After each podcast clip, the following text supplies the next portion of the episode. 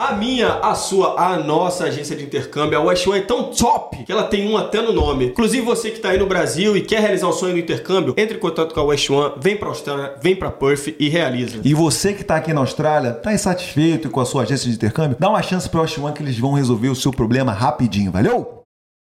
Quer morar permanentemente na Austrália? A Bravo Migration vai te ajudar, não, Diegão? É isso aí, Ed. Com a Bravo você vai ter o aconselhamento do tipo de visto ideal para você. Além disso, eles vão te ajudar montando estratégia, o plano para você chegar lá, e ainda vão te explicar todo o processo durante a aplicação do seu visto. E o melhor é que seguidor aqui na Austrália tem desconto. Com o cupom AQUI10 que você acessa no QR Code ou na nossa link na bio do Instagram, você vai ter esse desconto e vai pagar um preço baratinho. Então vem com a Bravo Migration, gente!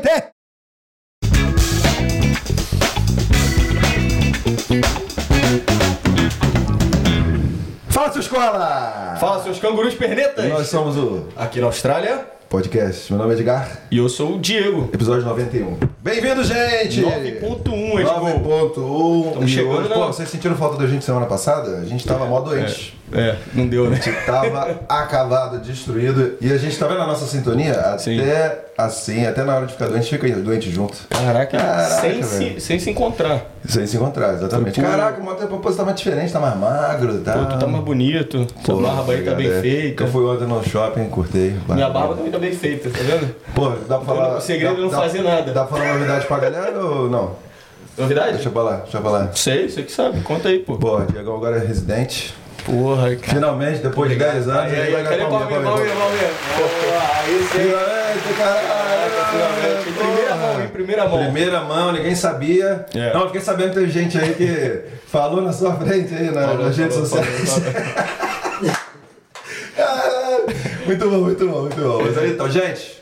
Episódio de hoje Episódio promete, de hoje- hein? Episódio de hoje promete muita informação aí pra galera. Ó, você pegando a residência. Um deles, é. Agora você pode aí, ó, seguir os conselhos É, desse gente, casal. porque na verdade a gente usa isso aqui como uma forma de, De aprender de de aprender com pessoas mais inteligentes que a gente. né? Exatamente. De Então, graça, a gente chama a galera aqui, a gente em vez de a gente faz a consultoria, É. a gente. Na verdade, esse é o macete. Exatamente. Se você quiser não pagar pessoas, pessoas qualificadas, você faz um podcast e chama eles pra conversar. Inclusive, trouxemos eles de Sydney só pro podcast. Caraca, primeiro convidado over state. Tamo, é, segura, Caraca, segura, aí, segura guri. segura, segura, galera. Ó, daqui a pouco a gente tá voando aí, né? Vamos explicar por que que eles estão aqui também, né? Exatamente. Aí. eventinho Ah, que rolou aqui nessa. Eu vou deixar eles te explicarem e falarem sobre esse evento aí que bombou aqui em Perth. Sim. Quase 100 pessoas pra falar sobre. Qual que era o nome que, do, Buyer's evento? Agent. Não, não, o nome do evento era Property And Beer. Property and Beer. Property and Business, nada melhor que isso, né? Pô, tomar uma cervejinha. Aprender e tomar um danoninho. Exatamente, tomar da nós. isso aí, pô. Exatamente. Então, pô, vamos falar sobre a profissão deles. Eles têm um Instagram muito legal chamado Seu Imóvel na Austrália. Eles são de Sydney, como nosso amigo Diegão falou. A gente vai falar sobre imóveis, propriedades, investimento, como você ganha o seu dinheirinho, locais é, onde você pode procurar o seu imóvel e pra, né, porra, lucrar com isso, né? É E isso. na Austrália, nada mais que isso. Vai, vai ter muita informação aqui. E a galera que não foi no evento, agora aqui a gente vai disponibilizar. Vai dar uma palhinha. Vai dar uma palhinha, vai dar uma palhinha.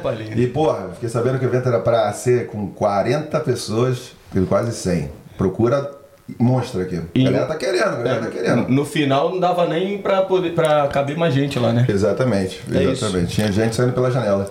E o que mais que você acha que a gente vai falar aqui hoje? Não, vou Fazer tirar, aquela discussão pra começar, né? tirar algumas dúvidas, mas também sem muitas delongas, né? Sem muita delonga. Sem É, muita é o que a gente tá falando muito. é, Então, muito- com vocês, seu imóvel na Austrália, Renata e Bruno!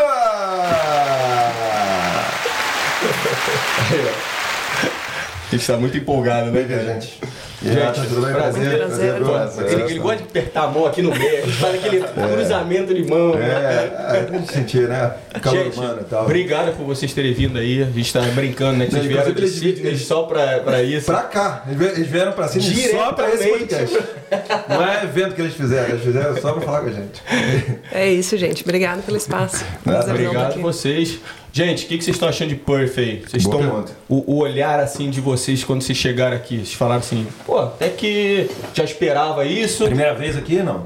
Não, a gente tinha vindo junto de férias, há uns oito anos atrás. Aham. E eu vim pra cá a trabalho algumas boas vezes nos últimos três meses, mas eu tava fazendo bate-volta de Sydney. Ah, e aí sim, sim. hum, acumulou muito cliente de uma vez e aqui tá bom de comprar, então. Aham.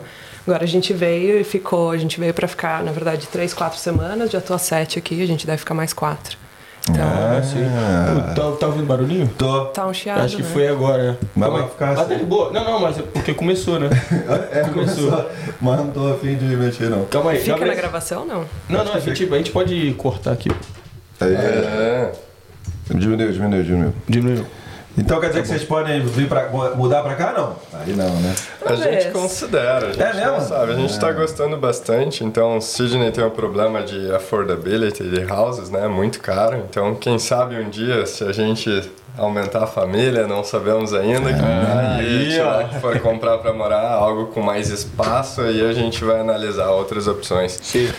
Então, na, na verdade, vocês é, pensando de repente em se mudar assim, você falou do preço, né, da affordability lá de Sydney. O que a gente, o que chega aqui pra gente é quem procura, entra um pouquinho mais, vai a fundo, né, vê que realmente tá uma diferença grande assim, mas vocês conseguiram? Já ver de cara assim, questão de preço, muito diferente assim? É, bem diferente. E dá, dá É uma, dá uma, assim, uma, uma noção pra galera assim, da diferença. Qual, quão grande é essa diferença? A gente mora num, num, em Bondi, né? Que é um lugar, uma praia bem famosa em Sydney, perto, pertinho da praia, num apartamento de 2 milhões e meio. Então acho que com esse valor, aqui você poderia comprar uma casa, né? Lá você Quase acaba... que de frente pro mar aqui. É, casarão. É, né? exatamente. Uma casa em alguns casa bairros premium. top aqui, né? Exato. É. Então lá para você, com esse valor, você vai ficar num apartamento que não é tão legal, mais antigo. Até é bom o apartamento, perto da praia, bem localizado. Mas não é uma casa com espaço, bem diferente. Então, se você quiser uma casa com vista para o mar em Bondi, você vai pagar 15 milhões. Plus, plus. É, então é, é bem diferente. É loucura, né? Tipo assim, mas tem um, um teto, você acha ou o negócio lá não tem limite? Você acha que continuar subindo pra cacete? Sidney, porque, meu Deus do céu, né, velho? O negócio que a gente paga aqui, de repente, um aluguel numa, num quarto, num, num apartamento inteiro, lá é um quarto só, né? Na share house, né? é. Loucura. Então, Point Piper, que é o postcode mais caro da Austrália, fica em Sydney, entre Bondi e a City, né? Então, é, você compra casas lá por 70 milhões, 100 milhões. Então, Bondi, a tendência é chegar mais perto de Point Piper do que Point Piper chegar mais perto de Bondi. Então, a gente acha que É.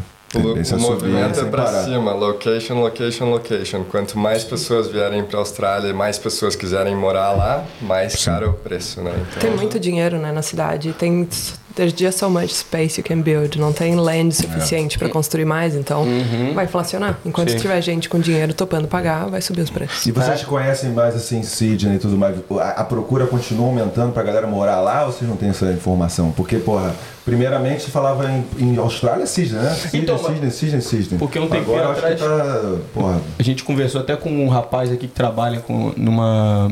é, o Cadu lá, né? Caduzeira? Trabalha- Palombeira? É, ele trabalha numa. Ele numa- vende casas novas. É, casas novas, assim, né? Na planta, né? É. E ele falou que a quantidade de gente vindo da outra costa pra Perth era, tipo assim, toda semana um casal chegando da outra costa pra comprar casa pra se estabelecer aqui, né? Então isso aí que você tá perguntando de aumentar lá, eu não sei. Tô, tô- acho que tô vendo o contrário, né? Então, estou falando, é, se você consegue, você tem, vocês têm essa noção, se ainda tem essa procura enorme para ir para Sydney ou Tem. deu uma diminuída, uma arrefecida aí na, na vontade? Tem, né? Tem uma procura e ela afeta aqui, por isso que os preços estão subindo aqui. Porque quando inflaciona cidades mais caras, as pessoas vão indo para cidade ou para áreas mais baratas dessas cidades, ou mudam de estado, né? Que é o motivo da gente cogitar morar aqui ou ir para Queensland, porque vai ficando caro e daí a gente vem para cá. Pra gente, o que é barato aqui não é. Não é pra, pra quem é daqui não é tão barato, a gente olha e fala, nossa, barato, pum. E aí vai subindo o mercado. Então, com certeza, as cidades, as principais cidades mais caras, quando elas vão valorizando, vai afetando as outras cidades, porque a galera Sim. vem com dinheiro comprar aqui. Então, mas vamos começar pelo começo então. Vamos explicar pra galera o Instagram de vocês, o que, que vocês fazem. Fala um pouquinho da, do trabalho que vocês realizam lá em Sydney. E vocês falaram que é na, é na Austrália wide, né? Tipo, na Austrália inteira. Fala pra gente aí, só pra eu galera saber se situar, né? Eu queria saber, o business veio antes do Instagram, ou seu Instagram, a conta no Instagram veio depois? Como é que foi? Se veio antes? Também? Como explica aí pra gente. Então, um pouquinho da timeline também, Isso. incluindo do que a Boa. gente fazia antes e tal. Boa, excelente, É. excelente. Vamos lá, vamos lá. Quando você vê, o que que você... Qual é o bairro que vocês moravam no Brasil? Sacanagem. Não, não, não, a gente vai. A gente não vai entrar em Aquela detalhe. história longa que É, é, como é que vocês conheceram? Como é que foi o primeiro date? Não, eu acho maneiro isso aí. Eu acho maneiro isso aí. Vamos lá. Vamos lá, Como resenha, vocês resenha. se conheceram? Quem, quem deu ideia em quem? Foi meio que boyfriend delivery. Eu cheguei lá na casa da Renata, ela abriu a porta pra mim. assim. É, comprou na Amazon. Tinha, tinha uma amiga em comum e aí é, eu cheguei na Austrália, no meus, ele me buscou no aeroporto e falou, cara, amanhã tem uma feijoada lá na casa da Renatinha, top? Eu, topo, por que não? E aí ele já... Isso onde? Isso onde? Aqui em Sydney. Aqui Cisne. Foi Sidney, não. Aí, no dia seguinte, eu cheguei lá na casa da Renata, ela abriu a porta pra mim e falou, ah, bem-vindo, tá? Mais um penetra aí, ó. Segundo dia de Austrália. E É. aí a gente ficou amigos por cinco meses, depois eu virei flatmate, e aí cozinhando junto em casa. Aí já deu aquela festa. É, É. Irado. Então vocês conheceram aqui em Sydney. Uhum. Caraca, show de bola. E da onde vocês são lá do Brasil? Eu sou de São Paulo. E Rio Grande do Sul. Ah, tá bom, tá bom. Tá bem variado aqui hoje. É, né? é. Quando vocês vão ao Brasil, tem aquele problema de um vai pro estado, outro vai pro outro estado e É, tal. a gente não foi muitas vezes. Eu tô aqui há 11 anos, eu fui três vezes pro Brasil só. Você foi. Ah, três também, eu acho. Mas a gente também só tá- foi uma juntos, eu acho. ou É. duas, não, nem sei. A gente se sei. divide, assim, a gente é, bem independente. Então, Também tem 11 anos aqui? é 10. 10, ah, contemporâneo Caraca, do velho. Diegão aí. Nossa, 11 anos aqui, eu já tô Legal, achando uma que vida, né? completando bastante, né? É. Mas e aí, vamos lá, falar do, do, do, do Instagram e do, do que vocês fazem. E que Boa. faziam, que faziam também. É, então, por formação, eu sou arquiteta. Eu trabalhei 10 anos como arquiteta projetando casas em Sydney. Então, estou na indústria de property construction development desde sempre. Eu vim recém-formada, então já comecei. Eu achei meu primeiro emprego aqui com três meses de Austrália em arquitetura. Já peguei o PR, o, o sponsor, o PR, e aí cidadania. Então, um, toda a minha experiência aqui foi em property. E o Bruno. Eu sou engenheiro, então também né, no, em property, construção, então é, eu fazia projeto de ar-condicionado, sistemas de ventilação, é, escadas de incêndio, enfim, tudo que move ar em, em buildings, né? Então a gente, os dois da property industry, e aí a gente estava meio em crise com a property industry, muito estresse, a gente queria comprar um imóvel de investimento para gente. Então a gente conversou com alguns buyers agents porque a gente entende a importância, né, de você comprar um imóvel e pegar um expert, né, para minimizar risco. Isso aí lá, lá em que ano, mais ou menos? Dois anos e meio. Dois anos e meio Não faz atrás. tanto tempo. Ah, é um tá pouco- bom. Talvez um pouco. É, por aí, dois anos e meio, três Sim. anos, assim. Foi tipo o fim do Covid. Eu já tava. Eu tinha gostado muito da ideia de trabalhar de casa, eu já tava assim. Porque a arquitetura você ficar preso, né? Eu não podia nem sair mais do que duas semanas de férias, porque eu tava liderando, eu tinha sete projetos que eu liderava e você não tem como sair assim e ficar muito tempo fora. Sim, sim. Então, já estava meio frustrada com isso. Eu tenho família na Suíça, no Brasil, e aí o Bruno também já estava nessa de, putz, de repente, né? O que que vamos começar a pensar um pouco mais no futuro, o que que a gente vai fazer? Ao mesmo tempo, a gente estava começando a pensar em investir. Então foi tudo meio que junto, assim, frustração ah, do lifestyle, que é a profissão que a gente estava tava nos dando. A gente estava começando a procurar casa de investimento, meio que descobriu a profissão buyer's agent porque alguém nos recomendou e a gente conversou com alguns.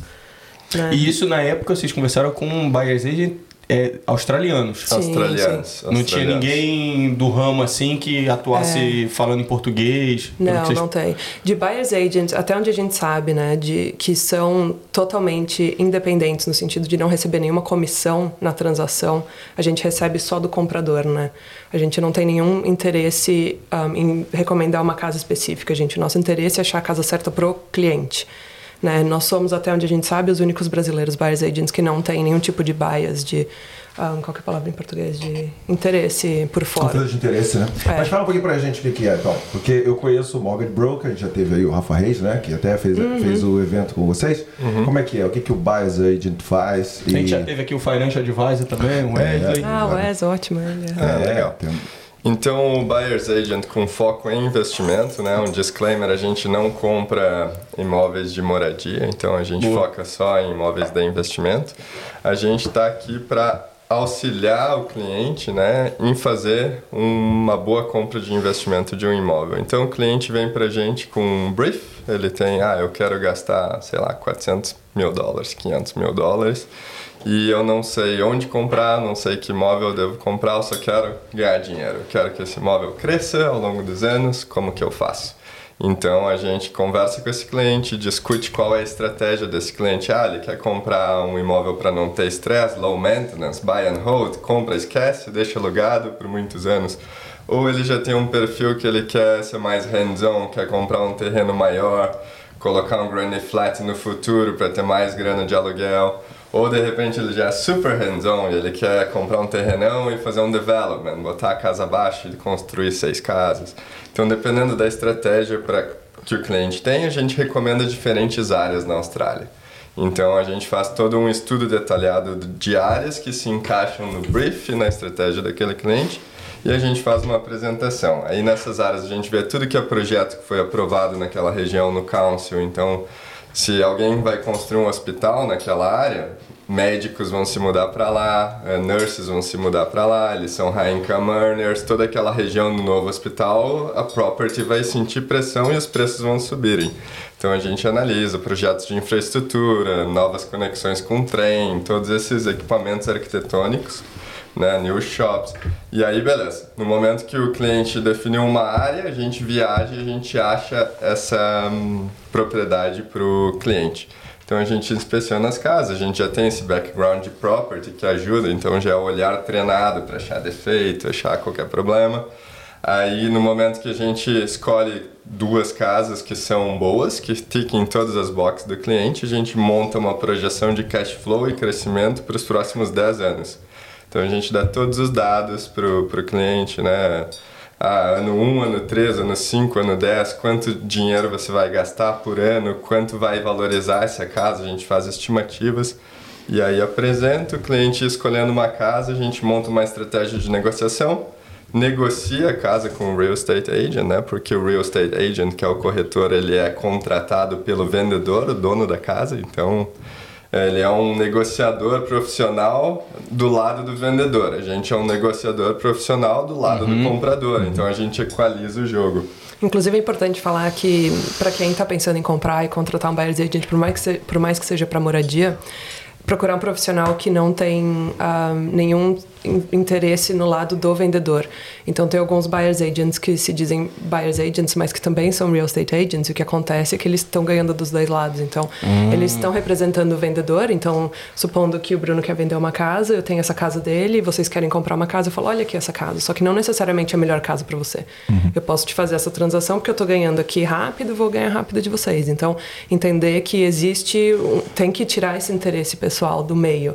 Então o ideal é encontrar buyers agents que trabalham exclusivamente como buyers agents, que eles com certeza vão estar do seu lado. Tem como você fazer alguma coisa assim para meio que uma pesquisa para descobrir isso aí, se o cara de repente está com algum interesse, ou é difícil mesmo, você tem que fazer um filtro ali. Eu acho que pesquisar o nome da pessoa é. na internet, ver o trabalho da, de, das pessoas, acho que você consegue, consegue fazer. Teve um caso agora até na mídia de um é, buyer's agent australiano bem famoso, ele é top 10 na Austrália de buyer's agent. E o business partner dele tinha uma real estate. Então ele era, ele era sócio Não era ele cara. mesmo, entendeu? E aí foi investigar e viram que eles estavam passando, só pegando cliente daqui, passando pra lá, passando daqui, ah, e ganhando dos dois lados. É aí punições é. severas, perde licença, não, deve, não pode mais. Então, não perde, inclusive. É algo que a indústria está começando a se mexer agora. Falta regulamentação na indústria, é uma profissão nova. É uma profissão que começou há 10 anos na Austrália, mais ou menos, então não tem. Tanto que a nossa license é de real estate agent. Então, se a gente quiser simplesmente. E, e pode, entendeu? Não tem uma regulamentação que fala buyers agents não podem ser real estate agents. Uhum, uhum. Vai do bom senso de cada um, né? Fazer o que é certo.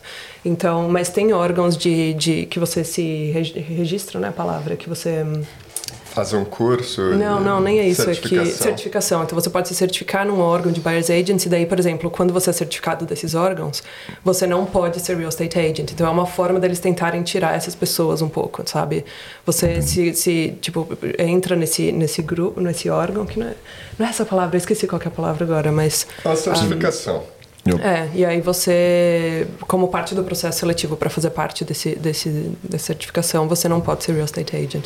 Então eles estão tentando, mas ainda não tem essa, essa regulamentação muito específica. Entendi. Antes de entrar na questão, tu quer falar algum- alguma Não, coisa? é só falar começar mesmo, falar sobre o Instagram, como é que começou tudo. Ah, sim, sim, tá bom. Mas era isso que você falava? Não, eu ia falar sobre outra parada também. Ah, tá. Daí entrar em outro, outro ramo já. Aí vocês, você estava comentando comigo em off que primeiro veio o Instagram, depois vocês começaram a, a atuar, né? Como é que foi É. essa história aí? Eu posso só voltar um pouquinho e terminar Pode, só claro, como começou a, a Sim, empresa, sim. porque tem a ver com o Instagram também. Então, quando a gente conversou com os buyers agents e, e, e, né, tava se preparando para investir, a gente tem um perfil de investidor mais hands-on, mais de risco. A gente queria comprar algo para develop, tanto que a casa que a gente tem, a gente comprou com uma casa super velha, num terreno de 1.300 metros quadrados, que a gente vai demolir e pegou a aprovação para construir seis casas. Então a gente estava procurando um terreno desse tipo e falando com os buyers agents, a gente percebeu que eles não tinham conhecimento de planning approval, de council approval, de projeto que a gente tem. A, a parte deles, porque a grande maioria dos buyers agents eram real estate agents e entraram e viraram buyers agents, enfim, porque é um, um lifestyle um pouco melhor e porque é mais fácil você criar o seu nome na indústria, porque tem, tem muito menos gente trabalhando. Enfim, e aí a gente percebeu, bom, a gente tem um know-how de, de development property que eles não têm. A gente está há 10 anos. Combined na Austrália, a gente tem 18 anos na indústria. Então, Sim. a gente pensou, bom, vamos de repente estudar o que eles estudam e a gente pega a parte deles que a gente não sabe junto com o que a gente sabe e a gente não precisa de ninguém e vai crescer o nosso portfólio assim. E aí o Bruno começou a fazer esse curso e eu comecei a assistir algumas das aulas. Putz, achei interessantíssimo. Já estava meio frustrado com a profissão. Pensei, e de repente, então, a gente pode... E se a gente começasse uma buyer's agency, né? A gente pode fazer um trabalho muito melhor do que esses caras estão fazendo hoje. Porque a gente tem um know-how de property que a gente foi acumulando em tanto tempo. Sim. Então, daí nessa o Bruno falou: bom, então faz assim, vamos, vamos abrir uma, mas um de nós vai ter que manter, se manter trabalhando. Então o Bruno falou: vai você, pede demissão, que eu já tava mais saco cheio. Um vai ter que segurar as pontas. E ele falou: eu seguro as pontas, eu seguro a gente financeiramente, demora o tempo que for. Estuda, faz o que tiver que fazer. Daí fui fazer curso de social media, fui fazer, fiz todas as licenses, fiz curso de real estate agent, respirava property por um ano e meio, assim, era só o que eu fazia, ler li- vários livros e podcasts, reports, atualização do mercado, tudo. Você diria que durou um ano e meio aí caindo dentro. Full time, Full assim, time, tipo, né? todos os dias, Aham. sem parar de fim de semana, tava, eu viajei, daí, e aí foi que a gente começou o Instagram, foi nessa época. Hum. Então a gente começou o Instagram já para começar a criar um conteúdo de aquecimento para os Sim. Porque a gente começou já para pegar o mercado em português, que é mais fácil de criar autoridade do que pegar o mercado australiano, que quem são esses dois brasileiros falando de, do mercado australiano né? Então, e aí nessa época eu comecei a fazer viagem já, viagens para as áreas que estavam boas de comprar. Para estudar as áreas, justamente. Porque não adianta só você ver os números, né? É fácil, você está lá no computador, na sua casa, só que daí você não sabe exatamente o que acontece com a dinâmica, quem que mora lá, como que é o fio dessa área, né? Então eu comecei a viajar e comecei a passar o conteúdo das viagens no Instagram. E foi extremamente orgânico, assim. Foi tipo a galera vindo de um falar pro outro: olha, não sei o que, Fulano tá aqui, né? Tipo, vem ver o que, que tá acontecendo. Inclusive, a primeira vez que falaram de vocês aqui, deve ter uns quatro meses, mais ou menos, um colega nosso aqui de Perth que, Hum. que sugeriu, né? Só que ele falou, pô, cara, o problema é que eles estão lá em Sydney, não sei o quê. E aí, coincidentemente, a Mari, a Mari acho que comentou, né? Mari, Mari Descomplica. Mari Mara Descomplica. Descomplica. Ela comentou que vocês estavam aqui, volta e meia ela falou, "Ah, gente, tem uma sugestão boa aqui e tal. Aí ela comentou que vocês estavam aqui. Pô, se vocês tiverem interesse, eu falei, caraca, olha É. aí, cara. Me pegou, no- me pegou jantando, pô. Lá no Japa, pô. Nada já. É, É, Inclusive um salve aí pro Tomás aí, que foi quem indicou vocês lá atrás, falou bem de vocês pra caramba. Falou, ó, tem um casal lá de Sydney que os caras manjam muito Ah, tal. querido, valeu, Tomás. Elogiou pra caramba. Tô masturbando. Qual é, cara? E mandar um alô pra Mari também. A gente fez a claro. mentoria da Mari com a Lara Cacau pra estruturar as finanças do business e foi muito legal. Nossa, então, foi Show, show. Inclusive, aqui na Austrália é bastante pô, especializado aí no ramo financeiro, de e tudo mais. Já tivemos, né, como falamos, né, Rio Broker, já teve o Cadu lá vendendo casas novas, Financial Advisor, Mara Descomplica também. A gente traz a galera aqui a pra galera, falar, né? Eu porra. espero que a audiência esteja aprendendo, porque eu continuo burro. Eu É. continuo sempre muito burro. Ele adora falar que ele é Então, burro, velho. Caraca. Não, então mais, mais porra, pessoas que têm conhecimento nosso lugar. Esse podcast aqui é maravilhoso. cara. eu Parabéns, fico feliz, parabéns, cara. Parabéns. parabéns. Tá, momento aqui, momento aqui. né? Momento palminho. Alto. Não, pô, mas então, aí. E, e, e tá valendo a pena? Como é que foi? Se um ano e meio só estudando valeu a pena? Você. Foi você muito bom. Nada, nem, nenhum rendimento, nada, não tá com saudade lá da arquitetura, Nossa, nada. jamais. Isso foi, isso foi depois de vocês virarem residente, né? Sim, eu já sou cidadão há Sei- seis anos. Vocês estavam naquela meio que assim, aquele momento que a gente chama de ressaca pós-PR, né? É, que a galera fica bem. Depressão, se é, depressão é, pós-PR. depressão, saber se vai continuar na área ou não, que rola com muita gente, né? É, Foi- é foi legal parte que na Austrália permite isso, né? É um Exato. país que, que permite você se reinventar, então a gente aproveitou disso, a gente tinha dois incomes que eram legais, a gente teve a oportunidade de, né, ah, vamos usar um income para criar o plano e você sai, começa a estudar, se preparar, eu fico tirando as licenses, estudando à noite, part-time, e aí você vai fazendo mais difícil e eu vou pegando mais fácil, né? Já mastigado a informação. Uhum. Então a gente conseguiu se, se, Não, se deu reestruturar, certo. deu certo. Foi uma boa estratégia. Aí depois ela saiu, começou a empresa, a empresa começou a ter clientes, a gente achou, bom, vai demorar um, dois anos para eu dar o jump, sair da engenharia e ir para a empresa. Deu quatro meses, É. a empresa já bombando, cliente, cliente, cliente. A Renata já, meu, não tô conseguindo. Cliente voltando irado, já pra comprar a próxima casa e eu assim, cara, ou eu vou precisar, a gente vai precisar contratar alguém ou você vem. Assim, não faz sentido contratar alguém Sim, se tem. sim. Você E viu aí o gap eu- ali e aproveitaram. Então, como é que foi o primeiro cliente assim? Como é- Tem a história? Ficou na cabeça assim? Foi especial ou foi só. Bateu Bateu aquela, na porta, aquela segurancinha. É, ali, bateu segurança. Como é que foi? Não, a gente tava bem confiante já, que a gente já tinha comprado pra gente, pra, pra um amigo nosso também, né? Apesar de não ter o license ainda, talvez nem foi lá. Não, foi só um auxílio ali, foi só um auxílio. É só um amigo. uma ajuda. Sim. É, Versão beta, pô. versão essa. E, mas aí a gente teve vários amigos já estavam falando, ah, não, assim que vocês abrirem, a gente vai comprar com vocês e tal. E já foi dando aquele gás, assim, né? Tipo, ah, já vamos ter cliente. No fim, nem foi nenhum dos amigos, dos amigos mesmo, demorou um pouco pra eles virem. Mas, mas foi, nossos primeiros clientes vieram do Instagram, já de cara, assim. Ah, no Instagram Aham. mesmo. Caramba. E como é que funciona a remuneração de um buyer's agent? Como é que é? Você, você Boa, é, boa. é calculado com o preço do imóvel? Como é que é isso? aí? Normalmente até um milhão de dólares é, é uma fixed fee, né? E aí acima de um milhão de dólares passa a ser porcentagem. Então Ah, tá. é, funciona assim. Boa, boa. Ah, simples não. Então, se você. Vamos lá. é, você conseguiria explicar todos os agentes numa negociação de um imóvel de investimento? Tipo, tem o broker, né? Que é, por exemplo, o Rafa, e tem vocês, buyers agents, tem o cara que dá comissão pro proprietário. Vocês conseguem mais Meio ou menos. uma listinha dos uma listinha né, profissionais Claro, pessoas claro. envolvidas? A gente inclusive E quem acha que paga o quê, né? Porque A gente, aham. a gente acha, inclusive, que é super importante se você vai estar pensando em comprar um imóvel de investimento, você se cercar de profissionais que entendem sobre isso, né? Para que você não tenha nenhuma surpresa, porque as surpresas em property elas custam milhares de dólares, né? Então, Centenas de milhares no long term, é investimento long term, né? A gente tá falando de 10, 20, 30 anos, então. Então vale a pena você conversar com vários buyers agents, com vários accountants, com vários financial advisors, com mortgage brokers, enfim, e ver as pessoas que você se sente bem em fazer pergunta, que vai ter uma, uma conversa legal, você se sente confortável com essas pessoas. Isso é muito importante. Então vamos lá, começaria né, com um mortgage broker para entender quanto que você pode pegar emprestado. Então o broker vai ser né, um, um dos primeiros ali. É, um financial advisor para montar um plano, ver qual que é o melhor momento, se vai investir, quando não vai. Um bom accountant, né? Com qual estrutura que eu vou comprar esse imóvel, como vou comprar no meu nome, vou comprar junto com o meu partner, vou comprar numa Numa trust, como que eu vou fazer? O que, que é melhor para mim? Qual que é o meu risco, né? Qual é o, a tradução de trust? Seria um CNPJ, digamos assim? Um, uma empresa. É, é complicado. Depois de tanto tempo aqui, né? Eu não sei. É, a gente aprendeu tudo em inglês. né? É, é, é Eu foda. nem sei como é o mercado.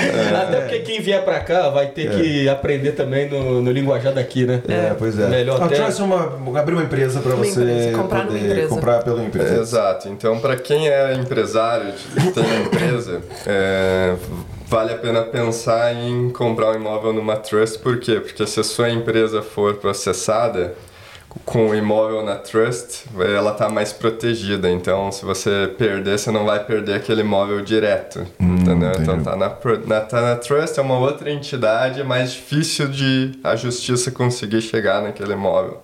Então, developer, eles fazem cada developer numa Trust separada. Porque se um developer sofre um, sofre um processo, as outras estão protegidas. Então, eles criam uma Trust para cada projeto. Enfim, o Que às account... vezes é, vale a pena, mas a, o, o- a estrutura também é mais cara, né? Então você tem que Sim. ver se vale a pena para o seu bolso, né? Um accountant, um financial planner vão, vão ajudar com isso. É, Boa. custa normalmente uns 3 mil dólares só para setar e aí depois tem que mais uns 2 mil dólares por ano de manutenção. Então existe um custo para ter uma trust, mas cada accountant vai ter uma fee diferente. Você precisa fazer um tax return da trust. Ela é como se fosse uma outra entidade, né? Uma company trust. Sim. Então, financial advisor para montar o seu plano, ver quanto você ganha, é, accountant, é, mortgage broker para entender o, com o banco, né? Então, o accountant e o financial advisor você que vai pagar, o mortgage broker quem paga é o banco. Então, é um serviço normalmente gratuito, né, para você. Aí o buyer's agent, eh, depois que você já sabe quanto você pode pegar emprestado, aí sim você vai para o buyer's agent e a gente analisa né, as áreas, analisa onde que tá bom de investir, eh, qual o tipo de imóvel que você vai comprar, aí é o buyer's agent. E aí acho que esses são os principais. A assim. gente é pago pelo cliente, né? Como a gente já falou, a gente não tem comissão de ninguém no caminho. Então, 100% pagos pelo cliente. Depois da venda, né? Depois, no sucesso da compra. É, então, a gente tem um depósito para engajar a gente, a gente fazer né, pesquisa, viagem, negociação e tal. Uma vez que a casa está com contrato unconditional, que não tem mais nenhuma cláusula em aberto, só esperar o settlement, que é a transferência das chaves. Um, é daí que a gente recebe a maior parte do nosso FII. Então, além de nós. Então essa é a parte meio que da compra e depois tem alguns profissionais que te ajudam, né, quando você já está ali comprando ou enquanto está rolando o processo. Então depende do estado, daí varia de estado para estado, mas tem a gente recomenda sempre ter um bom solicitor, né, um advogado para ter certeza que está tudo de acordo com o contrato. Aqui em WA é bem comum engajar um profissional que chama settlement agent que ele não chega a ser um advogado, mas ele que faz essa parte de papelada da transferência do título. Ah, me te ajuda com as cláusulas do contrato e tal, e geralmente eles têm alguém no time que é um advogado que eles podem Sério, mas fazer agent, perguntas. esse aí eu não, sa- não tinha ouvido falar ainda não, tá ligado? Você acha que pagou tudo, depois abre mais aí pra você. sempre ali. uma... É bem importante, porque você quer ter certeza que você está protegido Sim, naquele sim. contrato, né? Não É. tem... Fora o stamp duty também, que É, aí é pro governo, é, né? Que governo. o governo tem que pegar um pedacinho pra ele também. Que nada. Mas é isso aí. E aí, tem, você. tem, Fala, vai. tem o Builder Inspector, que é um Certified Pass. Builder. Então, assim que você compra a casa, vem um Builder e inspeciona a casa. Então, se tem algum problema estrutural, algum problema de cupim, a gente, para os nossos clientes, a gente sempre coloca uma cláusula de Build and Pass que você pode sair daquele contrato sem custo nenhum. Então, comprei a casa, assinei o contrato, tem três semanas para satisfazer condições de Build and Pass. Deu algum problema estrutural de peste, cupim, saio fora, não gasto nada. Então é Não perco importante ter esse Build and Pass para ir lá fazer essa inspeção. E o último... Tá vendo? Essa porra eu passei por tudo isso aí e eu não sabia. Fui saber lá na hora. Agora aqui na Austrália tá mostrando pra vocês aí, ó. Antes aí, ó. As trulhas você toma. Não, e é bom por causa também de evitar uma bomba, porque a gente quando Sim, pensa sim, sim, sim. rapidamente, pô, comprar casa, caraca, vou olhar bastante, porque, pô, pode ser que depois que eu mudei, vem uma trolhada, né? É. Nessa, essa é uma forma de evitar uma, uma bomba dessa, né? Exato, exato. E aí, além disso, o último profissional seria, depois que a casa já é sua, o Property Manager, né? Então, ele é o profissional que vai é, alugar a casa para você. Então, ele seria o corretor de aluguéis, digamos assim. Então, o real estate agent, ele não trabalha para o buyer, né? Ele trabalha para o vendor. Então, ele não faz parte desse time do buyer. O time do buyer seria esse que eu falei. Sim. Para ter uma noção de custos, tá? Se você tá dando 10% de depósito, sei lá, numa casa de até 500 mil, digamos assim, você considera 5% a mais, eh, você consegue cobrir o stamp duty, que é as taxas do governo, e todos esses profissionais que a gente mencionou. Menos nós. Menos nós. É, o nosso é, é um é um top. top.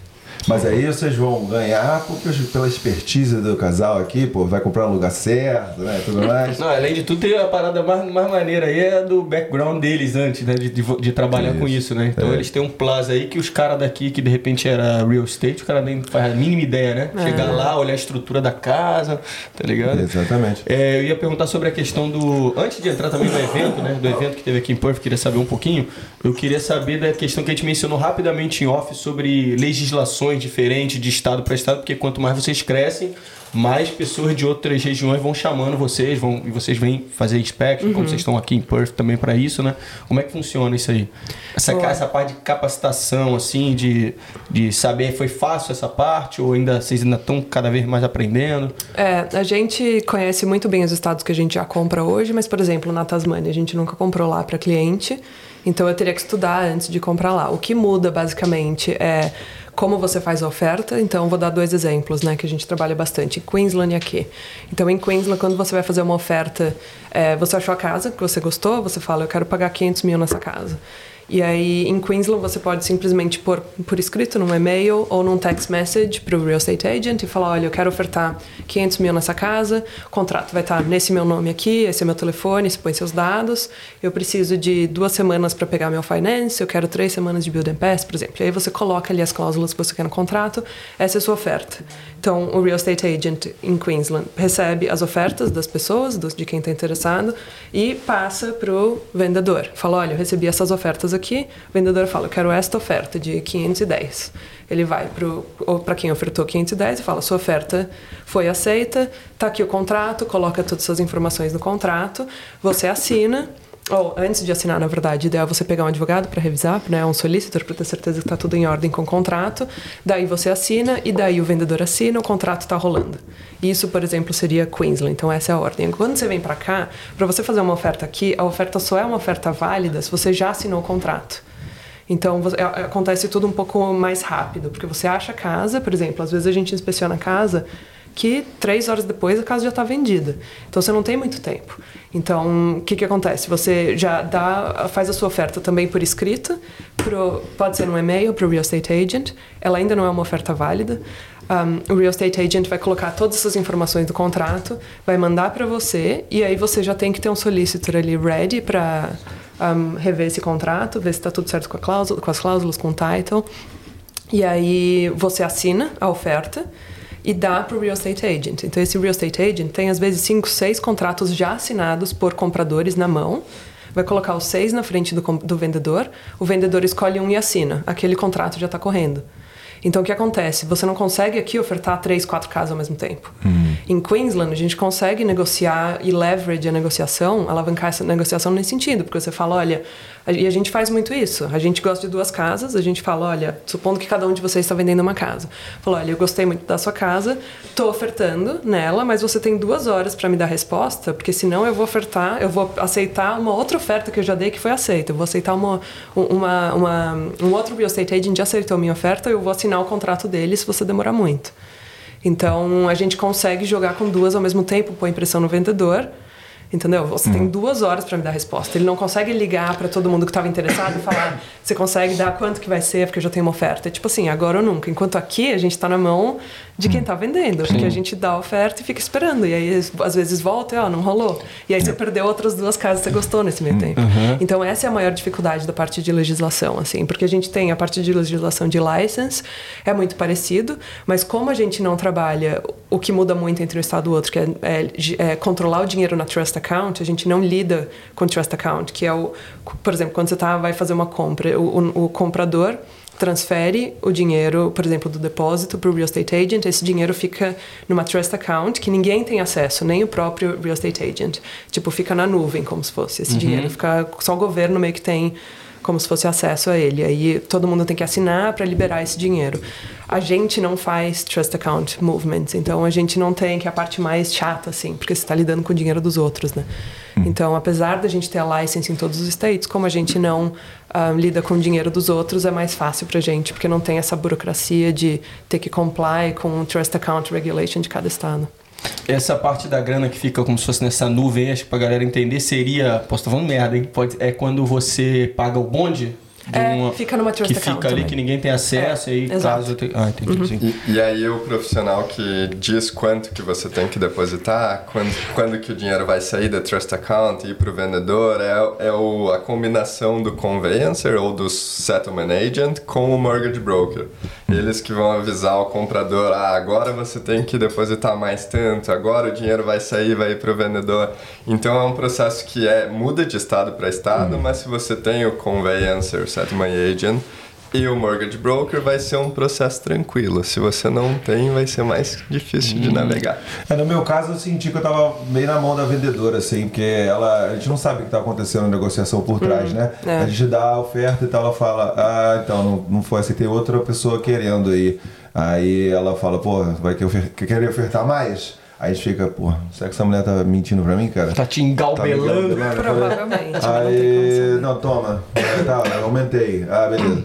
Aí ela voltava de novo pra mim, ah, então, aumentou também. E aí, vai querer, entendeu? Aí a gente não sabe, né? Então, de É. repente, o mais justo seria em em Queensland, né? Na, na, opção, na opinião de vocês, ou nada a ver? A gente sente que em Queensland dá pra ser um pouco mais agressivo, porque você falou, olha, essa é a minha ofer- oferta final, e ou você me dá uma resposta agora ou eu compro outra casa.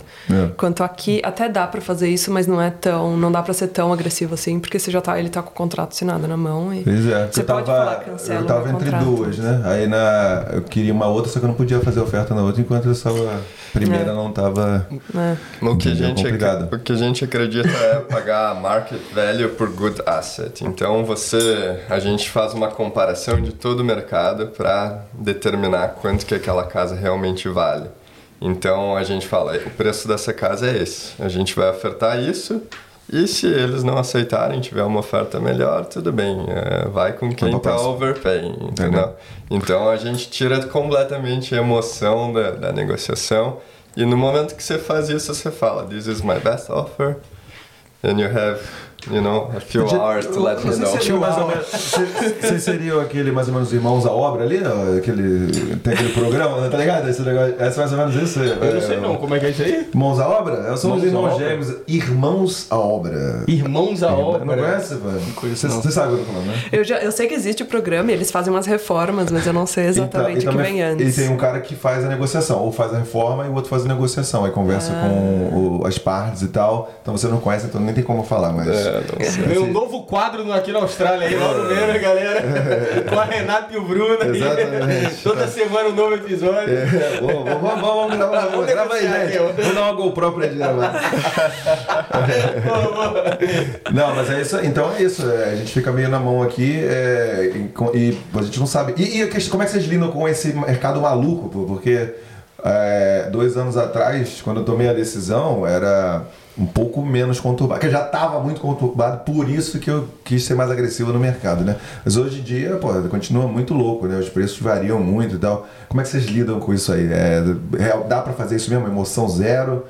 É, racional 100%? É isso? Dá, dá, dá pra fazer, dá pra fazer. A gente tá bem. É, a gente tá comprando property day in, day out, né? Então, é, no dia a dia mesmo, a gente conhece o mercado muito bem e isso ajuda bastante, porque você tá sempre ali no mercado.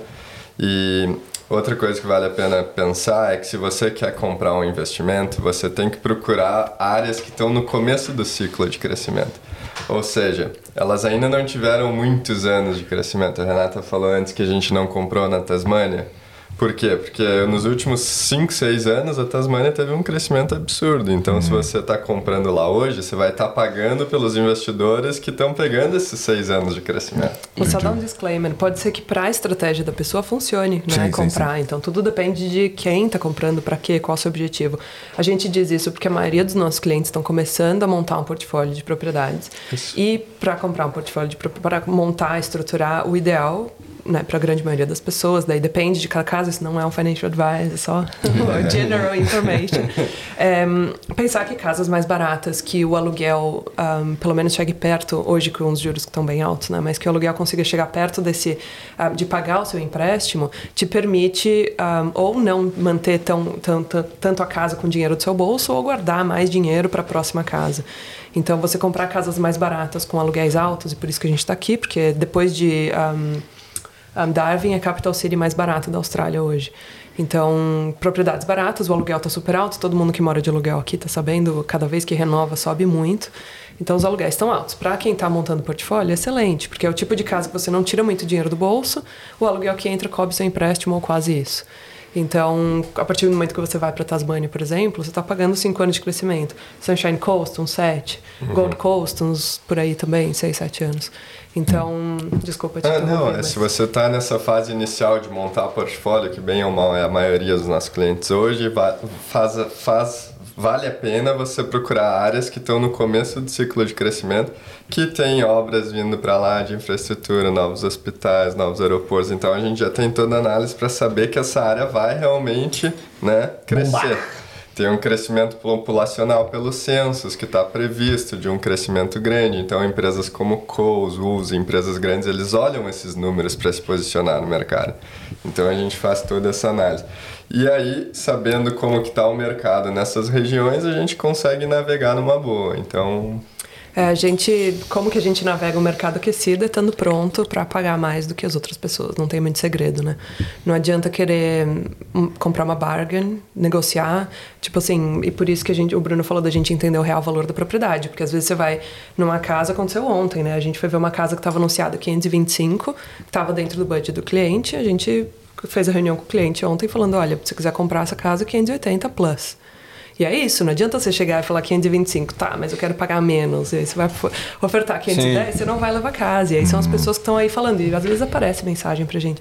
Tô há um ano tentando comprar casa, não tem nenhuma oferta aceita. Claro, você está tentando pagar um, um valor de que não é o de mercado. Uhum. Os mercados aquecidos, você não tem como negociar. Então, e o que a gente tenta pensar é assim não vale a pena você ter medo de pagar mais do que eles estão pedindo e ficar perdendo mês uhum. a mês. Porque a gente está comprando hoje em áreas que, em um ano para cá, estão crescendo 15%, 20%, 25%. A gente vê esse valor nos, nas casas que a gente comprou para os clientes.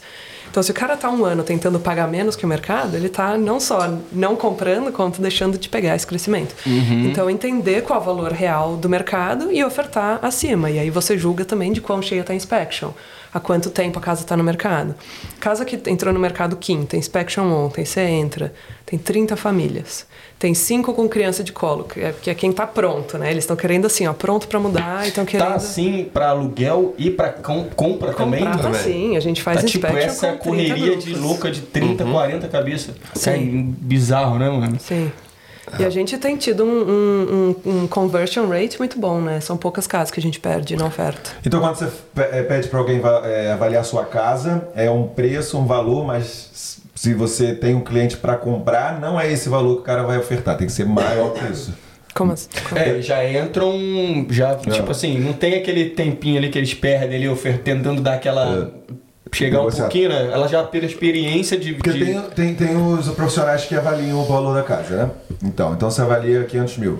Se a pessoa quiser comprar oferecer 500 mil, ela vai conseguir comprar? Depende, depende de muita coisa. Ah, tem, existe, são três valores diferentes, né? Tem o valor real da casa, né? Que é o quanto e como que a gente sabe disso? A gente olha as vendas recentes na região. Então a gente pega um raio de um quilômetro dois, nos últimos dois meses, tudo que vendeu que é parecido. Está olhando uma casa de três quartos, dois banheiros, duas vagas, tantos metros quadrados, tanto de terreno acha as vendas parecidas e baseado nisso você fala bom na rua de trás vendeu uma casa semana passada por tanto né? e aí né, você vai vendo tudo que vendeu recentemente compara uma com a outra isso aqui vendeu por mais mas era um terreno maior esse aqui aí você tem você chega no número tá esse é o quanto vale a casa hoje Daí tem o valor do anúncio, que não necessariamente está alinhado com o valor real da casa.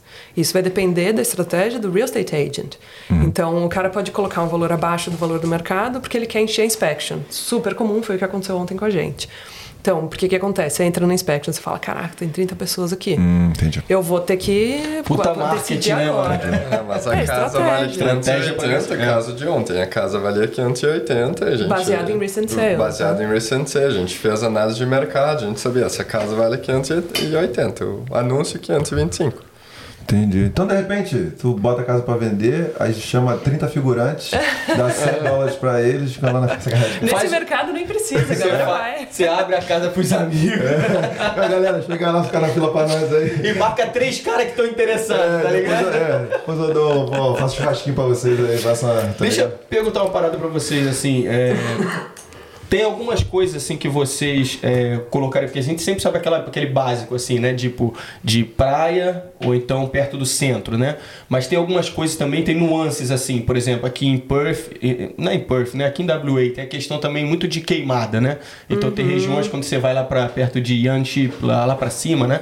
Você começa por um lado, pô, daqui a pouco a gente tem certeza que o trem vai chegar lá, vai, vai passar e tudo mais, mas por outro tem que ficar ligado em em questões como essa, por exemplo, de queimar. Tem algumas coisas assim que o pessoal normalmente não pensa muito que vocês dariam de dica, assim, fica de olho nisso, naquilo. Sim, a gente não compra em áreas de bushfire, em áreas de flood zone também. Aqui não é tão problema, mas Queensland tem cidades que a cidade inteira é flood zone, né? Então. É, então a gente evita porque hum, tem nessas áreas tem casas muito baratas, porque ninguém quer Como é que é essa parada de flat, flat zone? Flood. Flood. flood. Ah, flood. Flood ah, de tá, enchente. Enchente, enchente, enchente. É. Enchente e queimada, são Exato. dois. É, então é um risco muito alto, seu seguro vai ser mais caro. Então em Queensland, por exemplo, tem cidades que a cidade inteira é uma flood zone. O que acontece? As casas são mais baratas porque ninguém quer comprar e o aluguel é alto, porque o aluguel é o valor de mercado. Ah. Então você tem um retorno de aluguel muito bom, mas o seu hum. crescimento não necessariamente vai ser bom. Então a gente sempre procura crescimento como primeiro fator. Exato, sim, porque a grande vantagem de propriedade, apesar de ter muita gente que compra pensando no retorno que você vai ter do aluguel, é pensar que o que valoriza um, você pode usar como depósito para comprar outra casa, que é a equity, né? Então, uhum. tentar sempre focar em crescimento, sempre. Então, às vezes tem gente que, acho que passa muito tempo no YouTube, não sei, pega muito vídeo de gente que está tentando vender, tipo, house and land package para investimento, por exemplo, e fala, ah, compra uma casa nova que você consegue claim depreciation, né? No, no imposto de renda, você consegue tudo que é novo, você consegue claim, porque a casa deprecia, né? O que valoriza é o terreno. Então, você consegue claim no tax return a desvalorização da casa. Um, só que isso não é necessariamente uma boa estratégia de investimento. Não deveria, ao nosso ver, ser o seu objetivo. É uma consequência de um bom investimento, talvez. Mas, um, né, inclusive, que a gente foge de house and land package para investimento, a gente não acredita que é uma boa uma boa hum. estratégia. Mas então, desculpa, eu te cortei. Não, não, não é, uma, é uma boa estratégia de moradia, de moradia. Land House Package, porque você compra a casa e você modela ela do jeito que você quer, né? Com seu balcão, com a sua torneira, Sim. enfim. Então a gente acha que é, são necessárias para a moradia, mas falando de investimento, a gente quer maximizar o retorno do seu dinheiro, né? Então, umas áreas de muito Land and House Package, o que acontece? Essas áreas é, ah, vai chegar o trem, que nem você falou, mas vai chegar daqui 15 anos. Tem áreas é, que já são established, que os, já fizeram esses Land and House Package 20 anos atrás e agora já tem trem, já tem library, já tem creche, já tem restaurante e ainda estão por um preço que é muito similar ao House Land Package, nos terrenos maiores. Bem, mas né? dobro, às uhum. vezes. Porque Land, Land House Package, normalmente os terreninhos vão ser menores, né? A casa vai ocupar quase todo o terreno, porque eles querem maximizar o lucro desse investimento, desse, do, do investimento do developer, né? Do builder, quem está fazendo. Então, para investimento, realmente, você consegue achar áreas established, que já estão developed, ter terrenos maiores pelo mesmo preço. Então Sim. você vai ter um growth muito maior. Tem que ter cuidado com aquelas modinhas, porque às vezes tem alguns subúrbios que a galera pega como se fosse a modinha, tipo, ah, lá vai ser o novo Mondai, sei lá, novo. Hum. Vai ser a novo. Ah, tem umas áreas que são meio hypadas em algum, algum momento, é, né? Tipo assim, também tem que evitar isso, tipo assim, marketing Sim, sim. Se não se baseia em números, Exagerado. se não se baseia em projetos que estão indo para lá, em crescimento populacional dos censos, diversidade econômica, algo que a gente sempre vê dos, dos councils. A gente procura, sei lá, ver uma distribuição das pessoas que trabalham nessas áreas em diferentes indústrias. Então, se você vai às vezes para uma área modinha, vai que tem lindo na costa, assim, mas uhum. você vai ver só tem retirement e turismo lá. Só tem duas indústrias, não tem mais nada uma dessas indústrias sofre, aquela casa fica, aquele, a localidade fica uhum. estagnada no mercado. Agora, se tem, você tem manufatura, você tem agricultura, você tem health, que é muito grande, você tem prédios do governo, você tem retail muito forte, você tem uma combinação de 5, né? 6 education, uhum. você tem 5, 6 indústrias que as pessoas trabalham, uma indústria sofre, as outras seguram. Então, a, as propriedades elas continuam crescendo. Então, essa diversidade econômica ela é super importante. Boa. A gente podia entrar nesse assunto do equity aí ou seria melhor falar com um broker? Hoje pode falar por, por alto, assim, a questão é, do alto, equity. é, é, toda a parte Que de isso aí? empréstimo. Vamos lá. A gente fica um pouco com medo de passar a informação errada, Ah, porque não é a entendi, nossa entendi. expertise, mas por cima, com certeza. Sim, então a gente está falando de você tem é, uma casa, né? E aí ela valoriza, você pode usar o, essa Parte. valorização parte para uma outra casa? Como é que seria isso aí? É um Só- empréstimo novo, né? Não é que você. O banco te dá esse dinheiro, mas o banco considera que você poderia pegar esse valor. Então, por exemplo, uma casa que valorizou 100 mil. ahm, você não. O Bruno é melhor de explicar. É, por eu- exemplo, assim, é, a partir do momento que você pagou 20% daquela casa, da primeira casa, tudo que valorizar a partir daquilo começa a ser equity que você começa a poder usar para o depósito numa segunda casa. Então vamos lá, um A partir exemplo. dos 20%. Um exemplo, uma casa de 500 mil, é, dei 100 mil de entrada, 20%, certo? Minha equity é 100 mil dólares naquela casa. Tudo que é meu, que não é empréstimo, é equity. Só que eu não consigo usar nada dessa equity para um, um novo depósito numa nova casa, porque ainda está naqueles 20%. Tudo que passar, digamos que o primeiro ano essa casa valorizou 10%, então agora a casa é 550 mil. Nesses 50 mil que passou dos 20%, eu posso usar isso como se fosse um depósito para uma segunda casa. Mas é um empréstimo novo. É né? um empréstimo novo. O banco ele te empresta esses 50 mil e ele usa seu imóvel como garantia. Entendeu? Então você teoricamente só precisa salvar a grana para sua primeira casa. A segunda casa você espera valorizar, tem equity, e aí você pega um equity, release e aí você tira essa equity e dá de depósito na próxima casa. Mas aí o broker é o profissional que calcula direitinho quanto de equity você vai ter, quando, como que faz. E as regras dependem de cada estado, nada a ver também. Depende, acho que mais do banco, assim. Do banco, né? É, é, então o broker... Então por isso que você vê assim, às vezes você pensa, cacete, esse cara tem 500 casas, mano, como é que esse cara conseguiu fazer isso? Claro que devia ter um capital inicial, mas, porra, também é, tem essa estratégia de equity, de repente, né? E Então- por isso que é tão importante comprar bem, né? É. E não comprar só pelo retorno do. Porque, e é o problema, né? Que muita gente compra pelo retorno do aluguel. Ah, nossa, eu compro apartamento que o aluguel que entra vai me sobrar uma grana. Mas não tem grana que sobra para justificar um- o equity que você deixa de ter. Porque apartamento não cresce tanto. Então, por isso também que a gente né, não compra apartamento para cliente. Porque a não ser que seja algo muito exclusivo, de frente para praia, num prédio pequeno de três, três andares. Porque hum, a gente tenta sempre pegar exclusividade. São duas coisas, né? Exclusividade do, do- da propriedade, que é o que faz o- a valorização crescer, e acesso à terra, porque é a terra que valoriza. Quando você compra um apartamento, você está dividindo a, a valorização da terra entre todos os outros apartamentos. E o que acontece daqui dois, três anos, é, onde tem uma torre, pode ter uma torre nova do lado. Então constrói outro, outro prédio com mais 50 apartamentos do lado. Agora esses apartamentos têm as janelas pretas mais bonitas, tem o balcão novo, tem a torneira nova. O seu apartamento ele já vai perdendo o appeal, né? Ele não é mais tão interessante. Então a questão da oferta, né? Para o seu valorizar, todos esses 50 precisam valorizar, porque ele é igual a todos os outros, então não tem nada de diferença. O mesmo acontece com o Land and House Package, porque o developer solta lá 150 casas no ano tal, então as outras 100 são igualzinhas à sua. Daqui dois anos tem mais 150 e depois mais 150, porque a cidade está crescendo naquele, naquele sentido. Então, tem muita oferta de casa parecida, não, não tem nada que faça a sua ser diferente. Em áreas established, não tem, porque já está tudo established, está tudo construidinho lá. Alguém, ah, um velhinho vai para uma nursing home, beleza, aquela casa vai no mercado, mas tem 10 pessoas querendo morar lá e só tem uma casa no mercado. Pô, aí essas 10 vão pagar mais do que o valor de mercado para segurar essa casa, e isso faz com que os valores cresçam. Quando Entendi. você tem três ou quatro disponível, nenhuma cresce, porque eu não compro mais nessa, vou lá e compro a outra semana que vem, entendeu? Entendi. E a gente vê isso muito claro, assim, como na negociação mesmo. A gente pega um exemplo, vai dar uma oferta, justifica uma oferta e fala: ah, a gente viu que a casa aqui de trás vendeu por tanto, então essa aqui é a nossa oferta. Enfim, a gente sempre usa duas ou três, né, como para justificar a nossa oferta. Aí vem o real estate agent e fala assim: olha, mas essa casa aqui, ó, vendeu anteontem com o meu colega, olha aqui a casa, olha o contrato. Vendeu por 30 mil a mais, agora esse é o valor do mercado. Entendeu? Basta uma vender a mais para subir tudo. Entendi. Enquanto que se você tem apartamento, você tem 10 apartamentos para vender no mesmo prédio, por que, que alguém vai pagar mais no seu?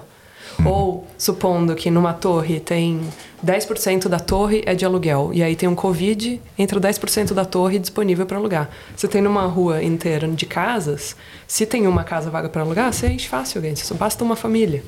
Entende? Então, é, você ter um, um asset exclusivo é uma vantagem muito grande.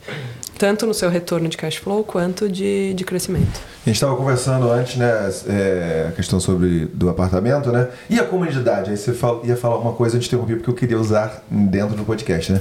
Por, por exemplo, eu, às vezes eu fico pensando, agora apartamento pela comunidade, só de pagar o condomínio eu tenho lá o serviço, pô, vai limpar o prédio, se tiver algum problema fora do meu apartamento, a estrata vai pagar e tal, e eu gosto de ter uma vista mais acima, gosto de ficar no, em grandes centros e tudo mais. Isso aí, vale a pena? No, no, isso aí você não coloca no, no cálculo? Se é para morar, que você quer estar estilo de vida no grande centro, apartamento é uma ótima opção. Não vejo por que não. Você não vai, você não quer você ir lá cortar grama, é o seu estilo de vida.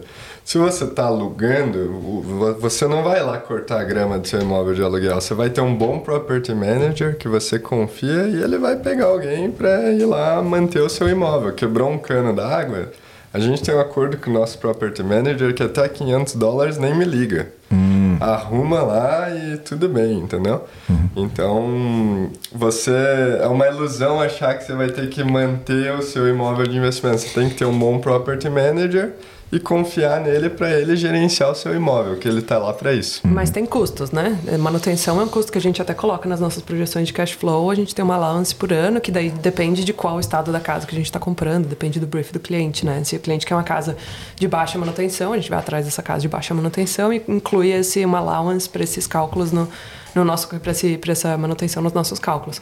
Mas o, o ponto do extrato é que você está pagando, por exemplo, você tem uma torre que você tem um apartamento que tem piscina, cinco elevadores, sauna, segurança. Você está pagando por tudo isso e não necessariamente você tem um retorno disso no seu investimento. Então, se é uma propriedade de investimento, pense em ter o maior retorno possível e não necessariamente comodidade. Basta, como o Bruno falou, você ter um bom property manager, que é um, um é um profissional que vai tomar conta do seu investimento, então tenta achar alguém bom. Um, e para quem tem curiosidade, custa, daí vai os preços, mas custa em torno de aqui pelo menos 8 a 11%, depende daí qual pacote que eles fazem, do seu do aluguel que o inquilino te paga, eles já tiram essa porcentagem para eles. Então, conta aí uma média de 9,5% 10% que você deixa para o property manager cuidar do seu investimento. Na nossa opinião, faz muito mais sentido que pagar extrata e ter um asset que não valoriza tanto. É, lembrando que vocês só é, trabalham com investimento, não com moradia. Não é, com moradia. É. E extrata aqui quem paga é o proprietário, né? Então é. não é o inquilino, que nem no Brasil que o inquilino paga o condomínio. Então aqui vem do proprietário. Então tá saindo do seu cash flow de investimento. Exatamente. Vamos para a perguntinha? Vamos. Eu queria Boa. saber. Tá, vou lançar nas perguntinhas aqui, né? Que tem você está tá já... se preparando aí? É, Posso tava, fazer uma aqui? Já estava anotando, então lança uma aí. Já estou preparando é, aqui. E já. aí vocês falaram que estão é, focando no público brasileiro, né? Mas vocês têm planos de entrar no australiano também? Vocês já estão tendo uh, clientes gringos ou. A gente tem. nacionalidades? A gente tem clientes gringos que ou vieram de referral de clientes que são brasileiros e trabalham uhum. com gringos, que né, no caso de um casal agora que, tá, que é cliente nosso, que trabalha com uma ex-cliente nossa, e os dois uhum. são gringos. Tem amigos nossos que são gringos, um, e tem referral de uh, mortgage brokers que tem clientes gringos que mandam clientes gringos para nós. A gente focou, começou focando né, no, no público brasileiro pela facilidade e acabou que teve tanto cliente que a gente ainda não parou para tentar target ah, um mercado gringo. Mas a gente planeja, assim, a ideia é ir crescendo a empresa aos poucos de uma forma sustentável e quando a gente tiver mais capacidade, daí tentar pegar o mercado gringo. Mas é algo que está vindo organicamente pra gente. Sim. É, a gente tem o Instagram Seu Imóvel na Austrália, que é em português, né? E tem o Asset Buyers, que é em inglês, mas a gente ainda está com uma estratégia de só colocar texto, a gente ainda não vai lá criar aquela conexão em hum. inglês, né? Botar a o nossa dia -dia. imagem, o dia a dia. Sim. Então ainda não tem esse, esse é. ponto em inglês, realmente porque a gente não está com tempo de fazer isso ainda. E vocês já venderam em todos os estados menos a Tasmânia? Não, a gente, a gente compra, né? A gente não vende, mas... Chupa, é, compra. um, Compraram é, em todos os estados menos... Não, não. Um, Queensland e WA, que são as melhores para o brief ah, dos clientes que a gente tem. Não, não, tá muito caro. Tá ah, muito caro cara. Southwest. A gente tá de olho, tem duas áreas. Tem duas áreas em, em South Australia que a gente gosta muito. O único motivo que a gente ainda não comprou lá é porque o stamp duty é bem mais alto em South Australia. Então, por exemplo, numa casa de 450, eu acho, 400, 450, o stamp duty é 10 mil a mais. Que é um imposto que sai do seu bolso e vai pro governo, né? Então, você tem que ter 10 mil a mais só para comprar em South Australia que f- acaba sendo meio que o motivo da- dos nossos clientes. A gente sempre mostra o South Australia para os clientes, eles escolhem ou Queensland ou WA, justamente pelo, pelo Stamp Duty. A gente está de olho numa área em New South Wales que se alinha com o brief e budget dos clientes, da maioria dos nossos clientes, só que a gente só ainda não colocou forward para cliente, porque a gente quer ir visitar, passar um tempo nas áreas, e como a gente está viajando sempre para comprar casa, a gente ainda não teve tempo de passar tempo nessa área. E o que que acontece? A gente hum, faz toda a pesquisa, a gente procura áreas que estão no começo do ciclo do crescimento. Justamente porque os nossos clientes hoje são esse perfil de quem está começando o portfólio, a grande maioria. Então, as áreas que a gente começou a comprar um ano atrás, elas já estão começando a ficar muito caras. Então, a gente precisa buscar novas áreas, fazer toda a pesquisa, passar tempo na área em uma área que está começando, mas que take all the boxes, entendeu? Sim. Então, é sempre uma renovação das áreas que a gente vai indo, assim. Pô, eu tive uma pergunta boa também. Eu, que- eu queria saber de vocês, assim, qual foi o, o apanhado assim, que vocês fizeram do evento que teve aqui em Perth, que bombou. É, se de O que que foi o repente. evento, né? É, o que, que foi o evento, se vocês pensam em futuramente fazer, de repente, um, uma parte 2 aí. É. E se vocês foram convidados, se vocês foram ide- idealizadores também. Boa. O Rafa nos convidou. Ahm, acho que porque ele sabia, né, que a gente estava vindo para cá algumas vezes. E aí, há uns meses atrás, na verdade, faz uns dois, dois meses que ele nos escreveu. Vocês esperavam o tanto de gente que foi lá? Não, não, foi assim. E a gente sentou para conversar e a ideia já de cara foi fazer um evento, porque é um evento que, né, os convidados foram, os convidados não, os, organizadores. Teve o Rafa, que é broker, que faz a parte do empréstimo, a gente que fala de investimento. Ah, e teve o Bruno, que é, não esse, o Bruno, um outro Bruno, o Bruno Mônaco, que é accountant, que é inclusive bem conhecido aqui em Perth também. Ah, então, a gente pensou, bom, é um evento que vai ser depois do trabalho, é, a galera chega cansada, é um conteúdo denso, né? Falar de número, investimento, tal, empréstimo. Vamos tentar quebrar a rigidez do evento e fazer algo divertido. Então a gente pensou, vamos então puxar para um pub, vamos fazer evento num pub, numa brewery. A gente tentou fazer, sabe, numa cervejaria, algo divertido assim. A gente procurou vários lugares e achou esse, que era no primeiro andar de um pub.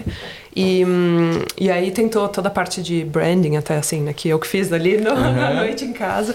Foi fazer algo bem informal e tirar mesmo a, a parte quadrada do, do evento. Sim. Então, então a ideia foi que a gente organizou pizza e cerveja pro pessoal. E aí a gente começou a procurar espaço para 40 pessoas. Pensou, a gente não conhece ninguém aqui, né, em. Se fosse Sydney, a gente enche o salão, mas aqui a gente não conhece ninguém. O Rafa falou, ah, vamos então começar com 40, a gente pega um lugar que dá para crescer, a gente cresce, mas deve ser isso.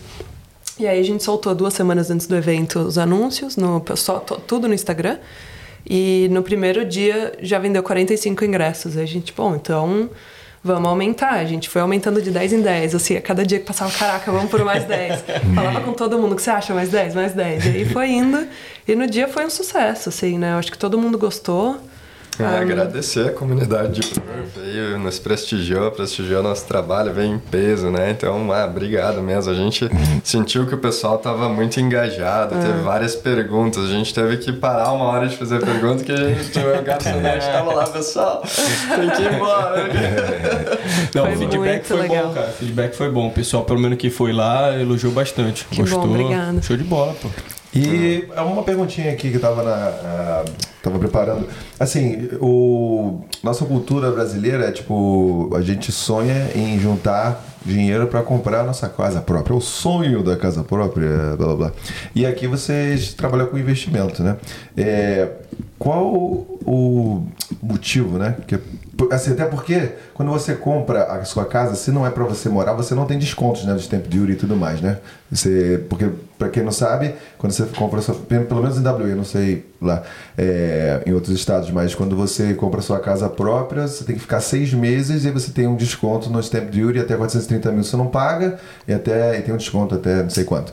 Então, você com, com, comprar a primeira casa como investimento, por que isso? Porque tem que comprar casa de investimento ao invés de comprar sua casa própria primeiramente? Explo- ele Perguntou a perguntinha do Lucas Schmidt. Opa, então esquece que eu falei. Vai, já- já- Não, vai, vai, Não, vai, não, não, vai, não, não, vai, não, não, não, não, faz aí. não, não. Perguntinha do Lucas Schmidt. Foi lê, foi- lê. foi essa que você acabou de Primeira falar. pergunta. Foi essa que você acabou de fazer. Não, como, vai- como é que ele fez aí? Que ele escreveu aí? Ele tá perguntando por que devo comprar uma casa. Cadê? Deixa eu ver. Não. Obrigado, Lucas Schmidt, tá sempre com a gente, grande garoto. Cadê? Não sabia, não sabia, tá vendo? Porra. Mas é uma pergunta bastante legal. Né? Por que devo comprar a primeira casa para investimento e não para morar? Aí, ó, vamos lá. Então, você não deve nada. É uma questão de opção de estilo de vida de cada um, né? Então Sim. você sabe o que é melhor para você, Lucas. É, é, é difícil de responder essa pergunta, a gente sempre recebe ela. No nosso caso, a gente é rent investor, né? A gente decidiu continuar alugando e comprar para investir. Por quê? Porque o- a gente mora em Bondi e a gente não, não pode afford uma casa de 3, 4 milhões de dólares em Bondi. É muito caro, mas a gente gosta do estilo de vida de lá. Os nossos amigos estão lá. Então a gente gosta de morar lá, a gente quer continuar morando lá, então a gente paga o aluguel e a gente compra num, num lugar que faz sentido para investimento. Então o que acontece? O que, é que você tem que pensar? Primeiro, se você pode comprar para morar onde você quer morar, se você pode, beleza, pode comprar para morar por primeiro. É, quando que começa a fazer sentido você abrir mão desses grants, certo? Porque você vai, ah, vai, de repente você vai ganhar, sei lá, 15 mil, mas você tá indo morar numa área que você já sabe que você não gosta, você vai ter que mudar seu estilo de vida. E aí você fala, bom, vou morar lá por dois anos, no- num apartamento, mais longe um pouco, e depois eu saio e compro outro. Bom, aí beleza, você comprou um investimento que não é tão bom historicamente como uma casa freestanding. Por que que de repente você não continua alugando e compra um bom investimento numa house freestanding? Então o, pessoal, o que o pessoal faz? Compra um apartamento numa área não muito boa, que é barato, vai lá, se muda por seis meses, pega os grants, sai fora, compra uma townhouse numa área um pouquinho melhor, de dois quartos. Aí townhouse também não tem um growth historicamente tão bom quanto freestanding houses. E aí na terceira casa, aí sim, ele já tá com a família maior, ele compra uma casa established de três quartos grande. A primeira é um apartamento, a segunda uma townhouse, a terceira a casa grande de três quartos. Ele tem dois investimentos que não necessariamente são tão bons assim, e na terceira ele está na casa que ele realmente vai morar long term. Se você inverter essa estratégia, fica o renting, certo? Compra uma de investimento freestanding, numa área que vai crescer, Que é mais barata, né? depois eu pego a equity e eu compro outra de investimento numa área que também vai crescer. E aí sim, na terceira eu compro a minha casa onde eu vou morar long term, que eu uso a equity das duas e eu vou para aquela lá. Então, o que, que eu vou ter no resultado? Eu vou ter dois bons investimentos que vão performar no topo da curva e eu vou estar morando na, na casa que eu morei. Enquanto isso, eu não precisei mudar meu estilo de vida, não precisei morar mais longe, não precisei morar em outra área, eu fiquei lá em Scarborough, em Cottesloe, alugando. Então, é, é uma opção de cada um. E uma outra coisa também, né? Que as pessoas ficam, ah, mas o grant, que às vezes pode até chegar a 50 mil, né? Não sei exatamente como que é aqui em WA, mas tem grants que são super altos que o governo te dá, ou de- que você deixa de pagar, né? Que o governo te dá. E aí você pensa, pô, mas vou abrir mão desses 50 mil? Você pensa, faz sentido? E aí quando você começa a olhar que se você sabe onde você está comprando, você pega isso numa valorização, às vezes em seis meses. Né? Então você compra uma casa de 500 mil que valorizou 10% ao ano, já são esses 50 mil e para o resto do seu investimento, da vida do seu investimento, você tem um bom asset que está valorizando. E você fez esses 50 mil já no primeiro ano, que é equity para você né, depois comprar outra. Se você compra, a gente está comprando em áreas que estão valorizando 20, 25% ao ano, você dobrou isso já no primeiro ano. Então não tem por que você ficar preso no investimento de um asset que não performa bem, porque há 20 anos atrás você ganhou 50 do governo. Isso porque a gente está falando de 50, né? Que muitas vezes os grants, dependendo do qual é o seu salário, acaba ali em 15, 20 mil. Então é, é muito mais pensar, se você está comprando para transformar esse asset em inves- investimento, porque você já sabe que você não quer morar nessa propriedade long term, compra com a cabeça de investidor. E aí talvez valha a pena abrir mão do grant se o, o asset vai performar bem no long term. Não, fora questões que a gente tem observado. Pô, muito boa aí a resposta, gente. Eu já E- botei como corte aqui, já vamos fazer separar isso aqui. Foi é, pô, quiser. muito bom, legal. E fora que é, esses grants são ah, linkados, né, ligados à construção, né? E vocês veem que nos últimos tempos tá, tem a crise né, de construção, assim, as casas estão é, atrasando bastante por falta de mão de obra e tudo mais. Então às vezes você pega esses grants, né, esse dinheiro e, porra, tem a dor de cabeça danada porque você não pode nem morar na sua casa porque a casa não está pronta, né? Então você paga o aluguel, pa- quem quer morar, né? Então não, não, não como investimento. Ou, de repente, alugar para alguma pessoa, você não pode alugar porque a casa não está pronta. Então tem que. É sempre relativo, né? É. Você tem os grants, tem a, pô, 50 mil, ah, quero 50 mil, mas aí esses 50 mil pode é, ser o valor de. que você está perdendo, né? Tá pagando o, o tempo da casa tá parada, né? Você não Exato. receber o, o aluguel ou até mesmo pagando o aluguel e não morando na sua própria casa. Então. Exatamente. Tudo é relativo, né? Tem que analisar todos os aspectos. Pô, a gente tinha falado aí, não lembro nem se foi em off, se foi no início do episódio, sobre o top 3, de fazer Ah, um é? top 3 de... Não, eu queria fazer uma dinâmica aqui. Vai vamos lá. Então, vamos. Se vocês fossem, digamos assim, caracterizar assim, os lugares, né? Perth, Queensland, são os lugares onde vocês estão atuando. É, qual que seria assim, menina dos olhos? Ou qual seria- como é que vocês poderiam classificar cada lugar onde vocês estão vendo Dinâmica as de casas. É. E, e- e pode falar também os lugares onde vocês não atuam, né? Porque não tá podendo, por exemplo, Sydney você falou que tá muito caro, então se você fosse fazer assim uma. Vocês estão estudando a Austrália inteira. estudar né? mais É, e tal. Vocês estão estudando a Austrália inteira, né? É, Então, é, o que, que você poderia falar dos estados assim? Dos maiores, né? Assim, Darwin tem muito crocodilo, ele falou. é, Brooklyn, né? Bom, a gente vê então que hum, tudo depende de qual é a estratégia do cliente. Botou na saia justa, pra eles pensarem rápido, né? Mas, mas foi uma boa pergunta, foi uma boa pergunta. É, tudo depende da estratégia do cliente. A gente vê que os clientes que estão querendo cash flow, que né, o aluguel que entra do inquilino está mais perto de pagar o seu empréstimo, acabam vindo para a WA, porque, né, como a gente falou no começo do, do episódio, aqui está mais barato de comprar e os aluguéis estão altos. Então, long term, a gente só compra em áreas que têm potencial de crescimento, dentro das áreas que têm potencial de crescimento, aqui está com bom cash flow. A gente gosta muito de uma área de, de Queensland, que a gente está sempre de olho também, já comprou muita casa lá, é onde a gente tem casa para nós. Ahm, só que está crescendo tanto, tanto, tanto, que quem um ano atrás comprava igual nós, a gente comprou lá por 440, agora está 550 plus em um ano. Então, os nossos clientes já estão começando a ficar um pouco de fora, que a grande maioria deles vem com budget de 500 a 600 mil no máximo. Assim. São raros os clientes que querem passar de 600 mil. A grande é maioria tem entre Bundaberg? 400. Não, Não, não, em Itaúmba. Itaúba? Itaúmba. Quem quiser, inclusive, ver no nosso Instagram, tem highlight que chama Nossa Casa e a gente conta tudo, porque que a gente escolheu comprar pra morar, pra Itaúba? investir antes. Toumba. Ah, tá bom, parece que é tipo.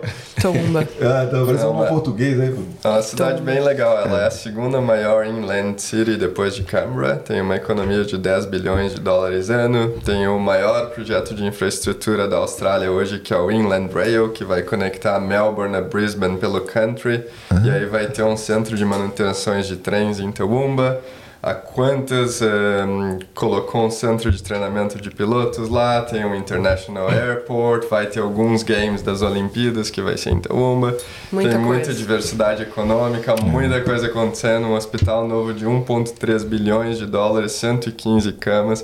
Então realmente está uma Escola, escola boa. escola Boas porque escolas todos, privadas. O futebol de Queensland é naquela região, então o que acontece é que todos os donos de agricultura, fazenda, abatuar, eles têm as fazendas naquela região, então eles têm propriedades em Itaúmba e os filhos desses fazendeiros estudam nas private schools em Itaúmba, então tem uma cena muito forte de private schools lá. Ótimos hospitais. Tem um clima melhor, porque Queensland é muito quente, na costa, Taumba está em cima da- das montanhas, então você tem que subir uma serra para chegar em Taumba, então tem as quatro estações bem definidas, então tem um fator climático bem importante lá, então é uma cidade que tique várias boxes, assim, então... Mas já tá caro, porque tá todo mundo estamos de olho já há uns anos, é. inclusive nós.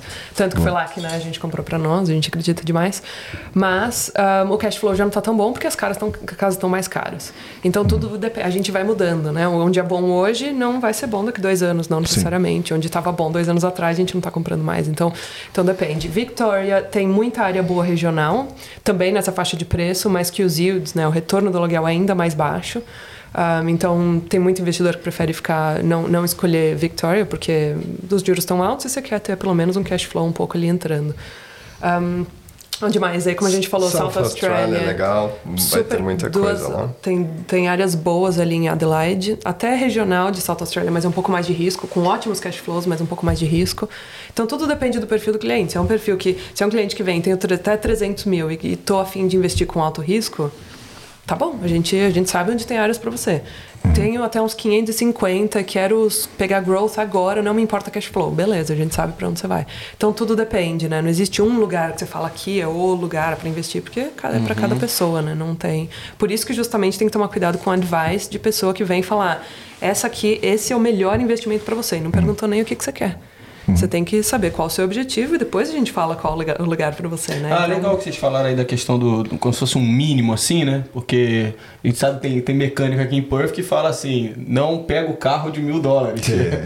e vocês têm um mínimo aí, a pessoa que tem ali de repente um bode até Boa pergunta. Eu acho que abaixo de 300 mil é um risco alto. Assim, a gente topa com vários disclaimers do tipo assim, é uma área que provavelmente depende de mineração e mais alguma outra indústria tem risco de crescer Tipo, pode ser que cresça super rápido, pode ser que não cresça nunca. Uhum. E aí, uhum. geralmente, essas pessoas estão em busca de cash flow, que a gente já não acredita ser a melhor estratégia.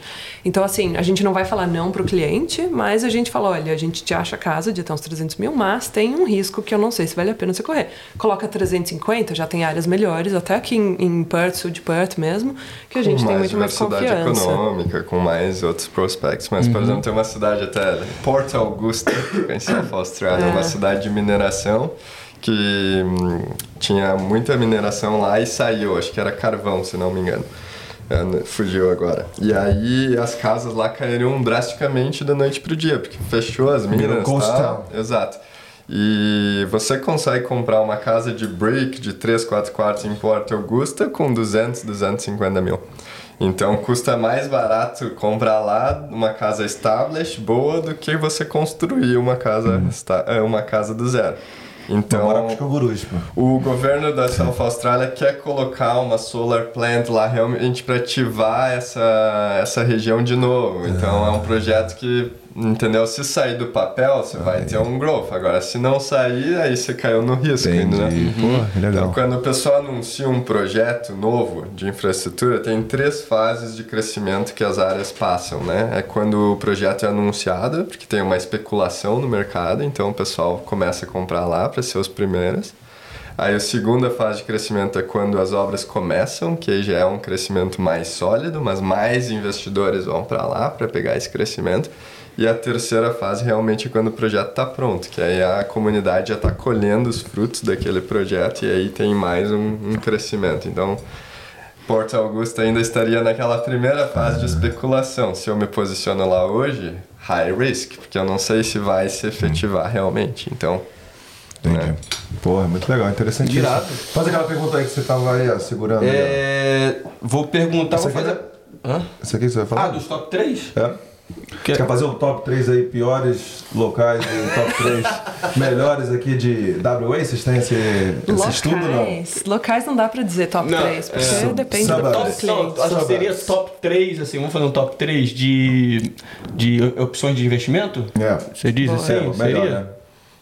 Não sei, Qual não lugar... sei, vai, vai que... Quais lugares vocês estão observando aqui em WA?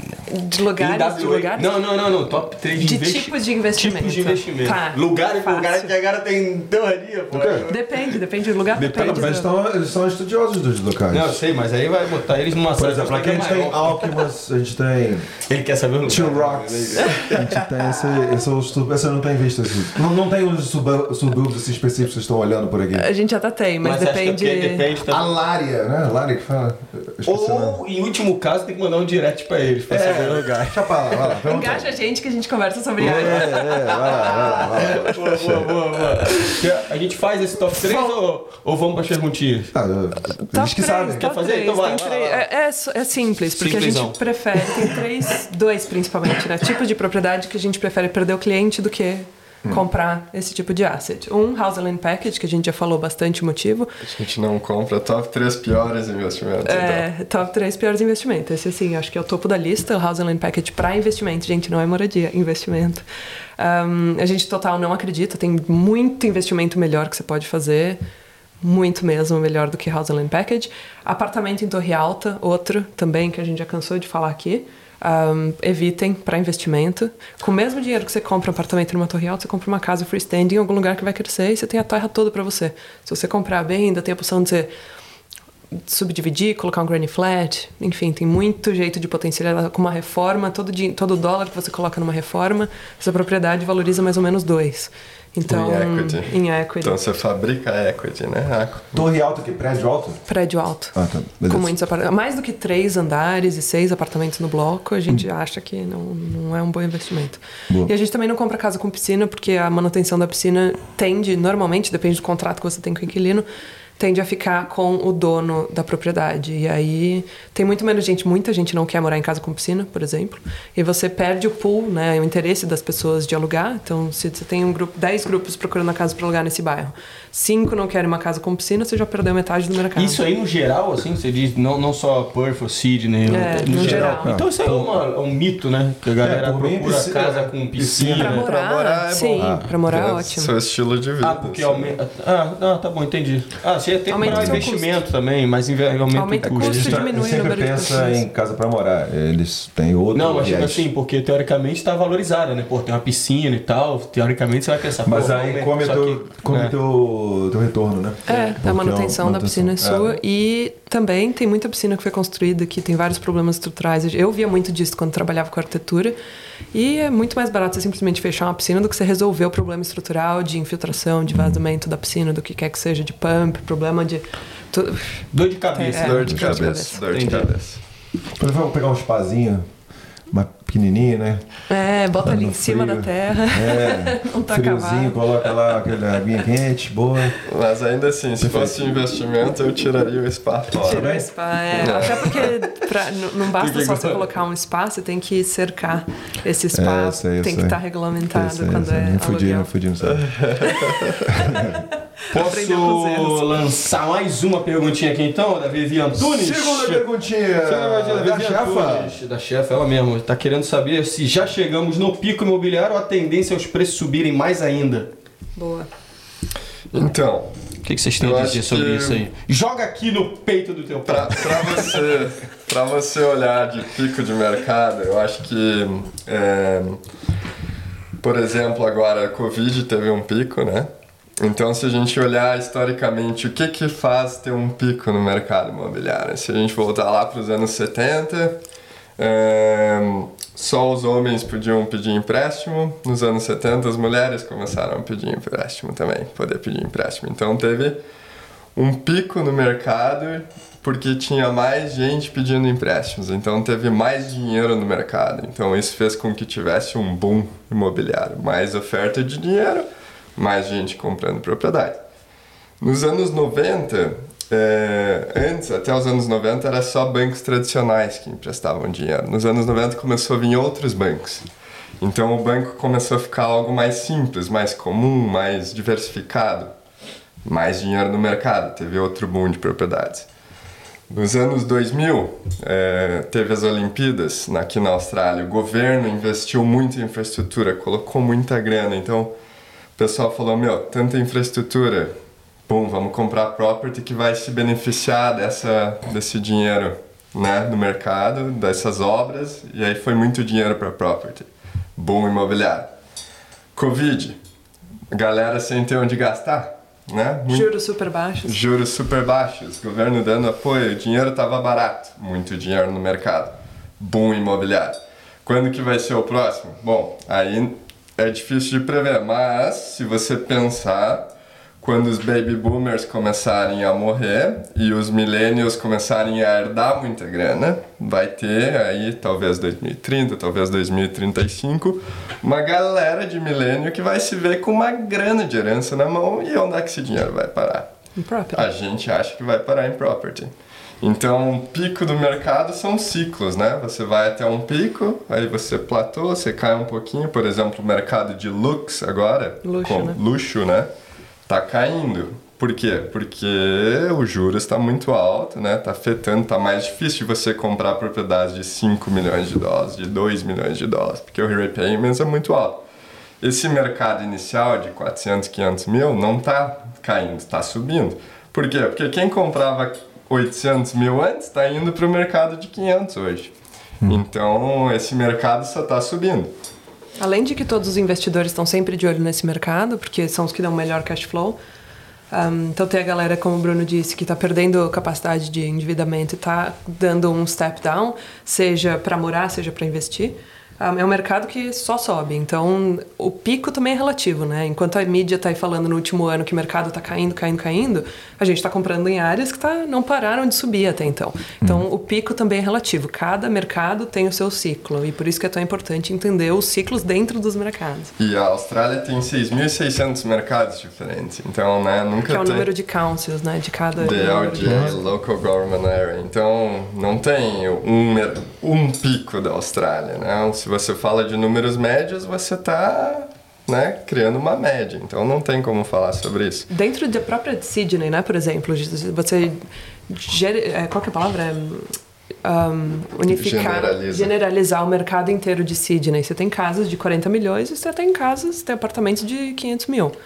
Então, como que você vai falar o mercado de Sydney está caindo? Porque né, a mídia sensacionalista adora. A gente, no, no, no Covid, assim, mercados, é, casas de, propriedades de Sydney caindo 100 mil ao dia. Sim, mas é uma casa que vale 40 milhões que cai 100 mil ao dia. Não é um apartamento de 400 mil, entende? Então, Exato. tomar cuidado também com o que é um ciclo, né? E de que ciclo que a gente está falando. Então, a gente acha que o mercado de luxo, ele passou pelo pico e ele está ali no Covid agora ele está caindo. A gente nunca sabe quando que vai ser o bottom desse mercado, porque quando você só sabe quando o bottom já passou, né? Porque você começa a olhar, ver que subiu de novo. Então, aí você vê, ah, já passou o bottom. A gente acha que o bottom já já tá para passar. Esse mercado de propriedades mais baratas, a gente acha que ainda não está no pico, continua subindo. A gente está vendo que, né, é, no último ano, se você sabe qual o mercado certo, você está going up. Então, depende, mas a gente acha que para ter um boom geral imobiliário é quando tiver mais dinheiro no mercado, que a gente imagina que seja 2035 Ou- por aí. Também quando os juros baixarem, que vai acontecer no futuro próximo. Então, também vai inflacionar o mercado, porque vai ter mais, mais, mais acesso ao dinheiro. Vai ser mais fácil pegar dinheiro emprestado. Pô, então aí, chefinha, felizmente aí o mercado de luxo que você estava procurando aí, o seu apartamento aí de 5 milhões de dólares, vai ter que.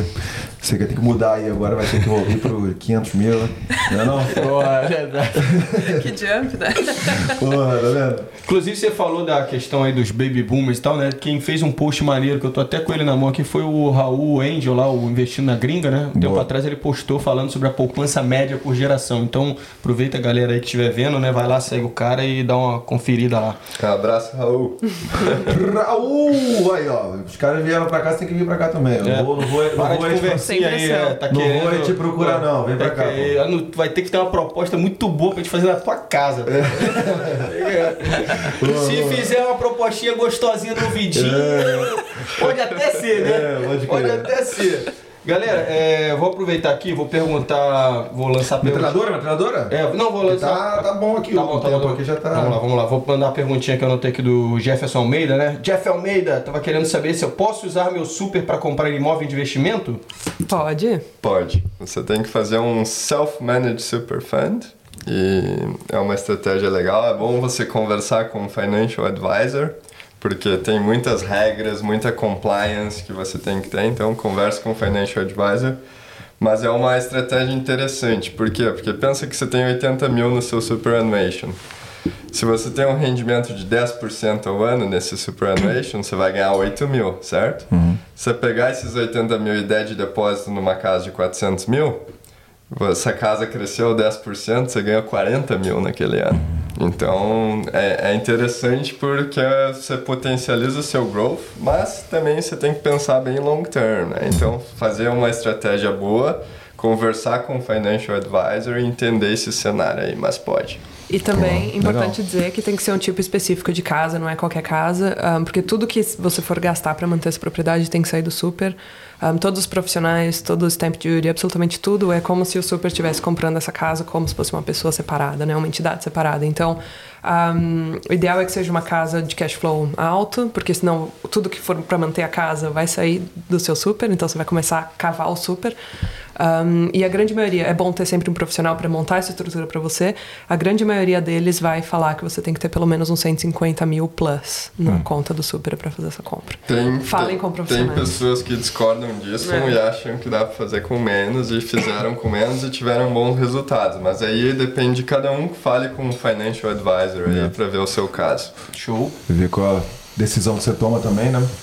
Isso aqui já foi. Boa Vou pergunta, perguntar... hein? Legal, não sabia dessa não. É, de quem que era? Pô, essa aqui eu não anotei, velho. Quem que era? Entra aí, cara, tem internet não? É, enquanto isso, eu vou perguntar aqui, ó. Júlia Silva, vocês podem compartilhar um caso de um cliente que já obteve ótimos resultados?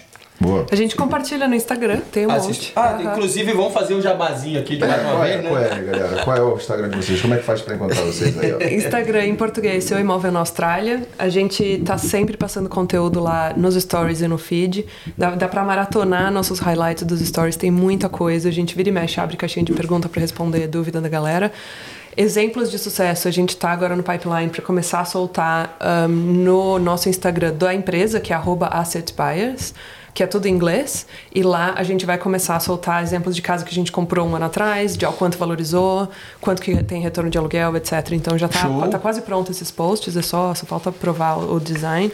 Então vai começar a sair, mas a gente tem, como eu disse, a gente está comprando em áreas que a gente está vendo para valorização dos clientes de 20, 25% ao ano. E eles estão voltando para a segunda casa já em um ano, então. Ah, e, e marca uma reuniãozinha com a gente, a gente mostra lá todas as casas, não tem problema, mostra o nosso portfólio. Pode mandar lá pelo, manda pelo direct lá no Instagram mesmo e aí. Ou no nosso site também, se entrar www.assetbuyers.com.au. Tá na tela aí, um, galera.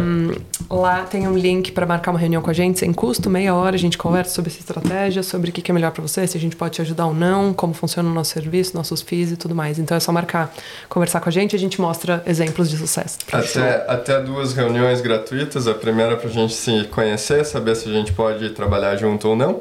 A segunda para já falar mais sobre estratégia, já você já sabe o seu budget. E aí a terceira reunião já é quando a gente está engajado e a gente faz uma reunião de áreas para discutir três áreas que se alinham com o seu budget e o seu brief. Então já é uma, né, área, uma, um meeting focado nas áreas depois que a gente já está engajado. Show. É, essa daqui eu tinha anotado, né? Perguntinha da Emanuele mas ela quer saber, queria saber sobre financiamento para estudantes. Mas aí, é. no caso, era mais a questão mais ligada a um... um broker. Melhor seria, falar com um mortgage Melhor falar broker. com um mortgage broker. Mas pode adiantar que é muito mais difícil, muito mais impossível, é muita, muitos não custos. Não é impossível, mas custa mais, não é todo banco que te empresta. Depende da policy de cada Os banco. de juros são bem então, maiores. Cada banco tem uma policy diferente, quem sabe da policy do banco é o broker. Então, fala com o Rafa. Fala com o Rafa, assim. É, pô, vou mandar um alô pro Jeff aí, ó, que você mandou três perguntas, meu mano, mas eu só consegui entender uma aqui, a outra lá você mandou tudo dividido, embolado, mas essa foi excelente, a questão do Super Annuation. Né? É, Top demais. Tá bom, galera. Porra, irado. Vamos abrir a, a câmera aí pra eles. Ah, é, então. Fazer aquele... Agradecer, né? Obrigado, gente. Obrigado, Obrigado, obrigado a vocês. Obrigado mais uma vez. Vamos agora. Valeu, então, gente, obrigado, meu, Gabrielino. Mais uma vez, muito obrigado. Mas, gente, sem sacanagem, obrigado muito mesmo. Boa, muitas informações. Porra, cara, vocês realmente deram uma aula aqui pra gente. Tô é, saindo mais, menos burro. Não inteligente ainda, menos burro, mais uma vez, daqui. Caramba. E, pô, agradecer você. De burro. É, você. Tu tá melhorando, tá melhorando, tá aprendendo. É, Mas obrigado, gente. Espero que vocês também tenham tido uma, uma boa aventura aqui em Perth. Yeah. Vocês possam voltar mais vezes, né? Yeah. E, pô, quem sabe a gente se vê também. Muito sucesso, né, pra vocês. Um projetinho aí, podcast pela Austrália. Quem sabe a gente de repente não, não se, se encontra lá pelas bandas de Sydney, né? É, Aí vamos fazer lá na frente, vamos fazer dentro da, de, da Bondi Beach. É, todo mundo lá. Tu vai meter uma sunguinha. fazer um podcast. Tem que uma sunga igual, hein? Sunga matching, a sunga igual. Sunga Com metzinha. canguru lá, pô. Aí, Gabrielino. O canguru daqui na Austrália. Tu vai meter uma sunguinha lá, vai ficar lá por trás das câmeras. Vou Eu fazer acho um... a sunga de vocês. Só me avisa quando for que vocês vão chegar e vai estar lá. Speedo. Pronto. Sim, vai ser irado. Smuggler. Quer, quer abrir a câmera pra eles hoje? Fazer diferente? Fala aí. Vamos? Manda aí, fala aí. Não, não, vai, vai, vai. Não, eu quero ver diferente hoje, pô. Vai Eu de lançar pra eles fazerem o, o jabazinho? é. Gente, então, normalmente quem faz isso é o Ed, né? Mas eu queria deixar aqui, ó, essa câmera aqui aberta pra vocês, pra vocês deixarem aquele último jabazinho aí. Nossa. Pedir pra galera, é, a galera... É, recado. Um recadinho final, assim, considerações finais. Considerações né? finais aí. Um recado pra galera que vocês quiserem falar e mandar beijo Eles já pra galera. falaram basicamente, né? Mas manda É. um beijo aí pra mãe. Você quer? Bom, beleza. Tava contando com essa. Gente, obrigada a todo mundo que ouviu até aqui. Obrigada, meninas, pelo espaço. Um, Rafa que nos convidou ao evento, nos colocou na comunidade bem com mais força, né? Um, a gente ficou bem feliz com a recepção, então todo mundo de Perth, brigadíssimo. Sigam a gente lá no Instagram, um, Seu Imóvel na Austrália e Asset Bias. Qualquer dúvida que a gente puder ajudar, manda pra nós. Alguma coisa mais? É isso aí, obrigado Perf, tá sendo ótimo. A gente tá mais um mês aí, então já tá com clientes fechados por mais um mês em Perf, então tá, tá, tamo junto. Qualquer coisa Vamos entre em tá contato. Show. E pra terminar, Scarbra ou Bondi? Não, sacanagem. Fazer isso não, vamos fazer isso não. vamos fazer Quer isso não. saber a verdade? Vamos fazer isso não, vamos fazer isso não. não, não sabemos ainda. Os dois são bons. É isso, Ele foi aí, ó. gentil, ele foi Pô, ele é gentil, muito, muito cara é muito bem. Eu fiz isso só de sacanagem mesmo, né? E... Palavra-chave, seu imóvel na Austrália. Se você está aqui, né? Isso. Até agora, palavra-chave do dia é seu imóvel na Austrália. Deixa nos comentários palavra, aí. Palavras. A gente queria fazer uma coisinha mais devagar, mais é, curtinha, né? Mas o papo tava bom, a gente deu aquela. Mas tá, tá valendo, né? Utilidade pública, galera. Então, você que chegou até aqui, deixa aí nos comentários palavrinha-chave. Palavra não, né? Palavra- frase, frase-chave. frase-chave. Do Ed Gol. É, Seu pô, na Austrália. Não vou comenta pedir, aqui não vou aqui pedir mais uma vez pra você se inscrever aqui no canal, pra seguir a gente lá no Instagram. Porque você já sabe, né? Que esse pessoal já, Já sabe, sabe, né? então. Inclusive, galera, tamo batendo, falta menos 50 pessoas pra gente bater 13 mil no Instagram. Então Porra, dá essa força aí. vamos chegando. Manda pra um amigo aí, só pra um amiguinho. Fala assim, É. ah, galera, tem dois loucão lá que estão fazendo um podcast na Austrália. Se você tiver interesse, né, de vir pra Austrália de repente, porra, num assunto desse aqui, É. você vai seguir automaticamente. O, o- o dedo vai tremer. Ou só entretenimento, que a gente fala umas besteiras É, legais, né? Tipo, assim, ah, vamos né? rir um pouco com esses idiotas. Tá com tempo sobrando? Segue a gente. Segue a gente aí, galera. É. Então, e aí tamo a meta de 5 mil inscritos no YouTube, né? Tá bom, tá bom. tá Tamo, bom. tamo, tamo indo aí, tamo indo aí. E vamos Então, nessa? Valeu, Gabri. Então a gente vai lançar um sonzinho aqui. Quando acabar o sonzinho, é só gritar tchau, tá bom? Então vem com a gente no tchau e. Tchau!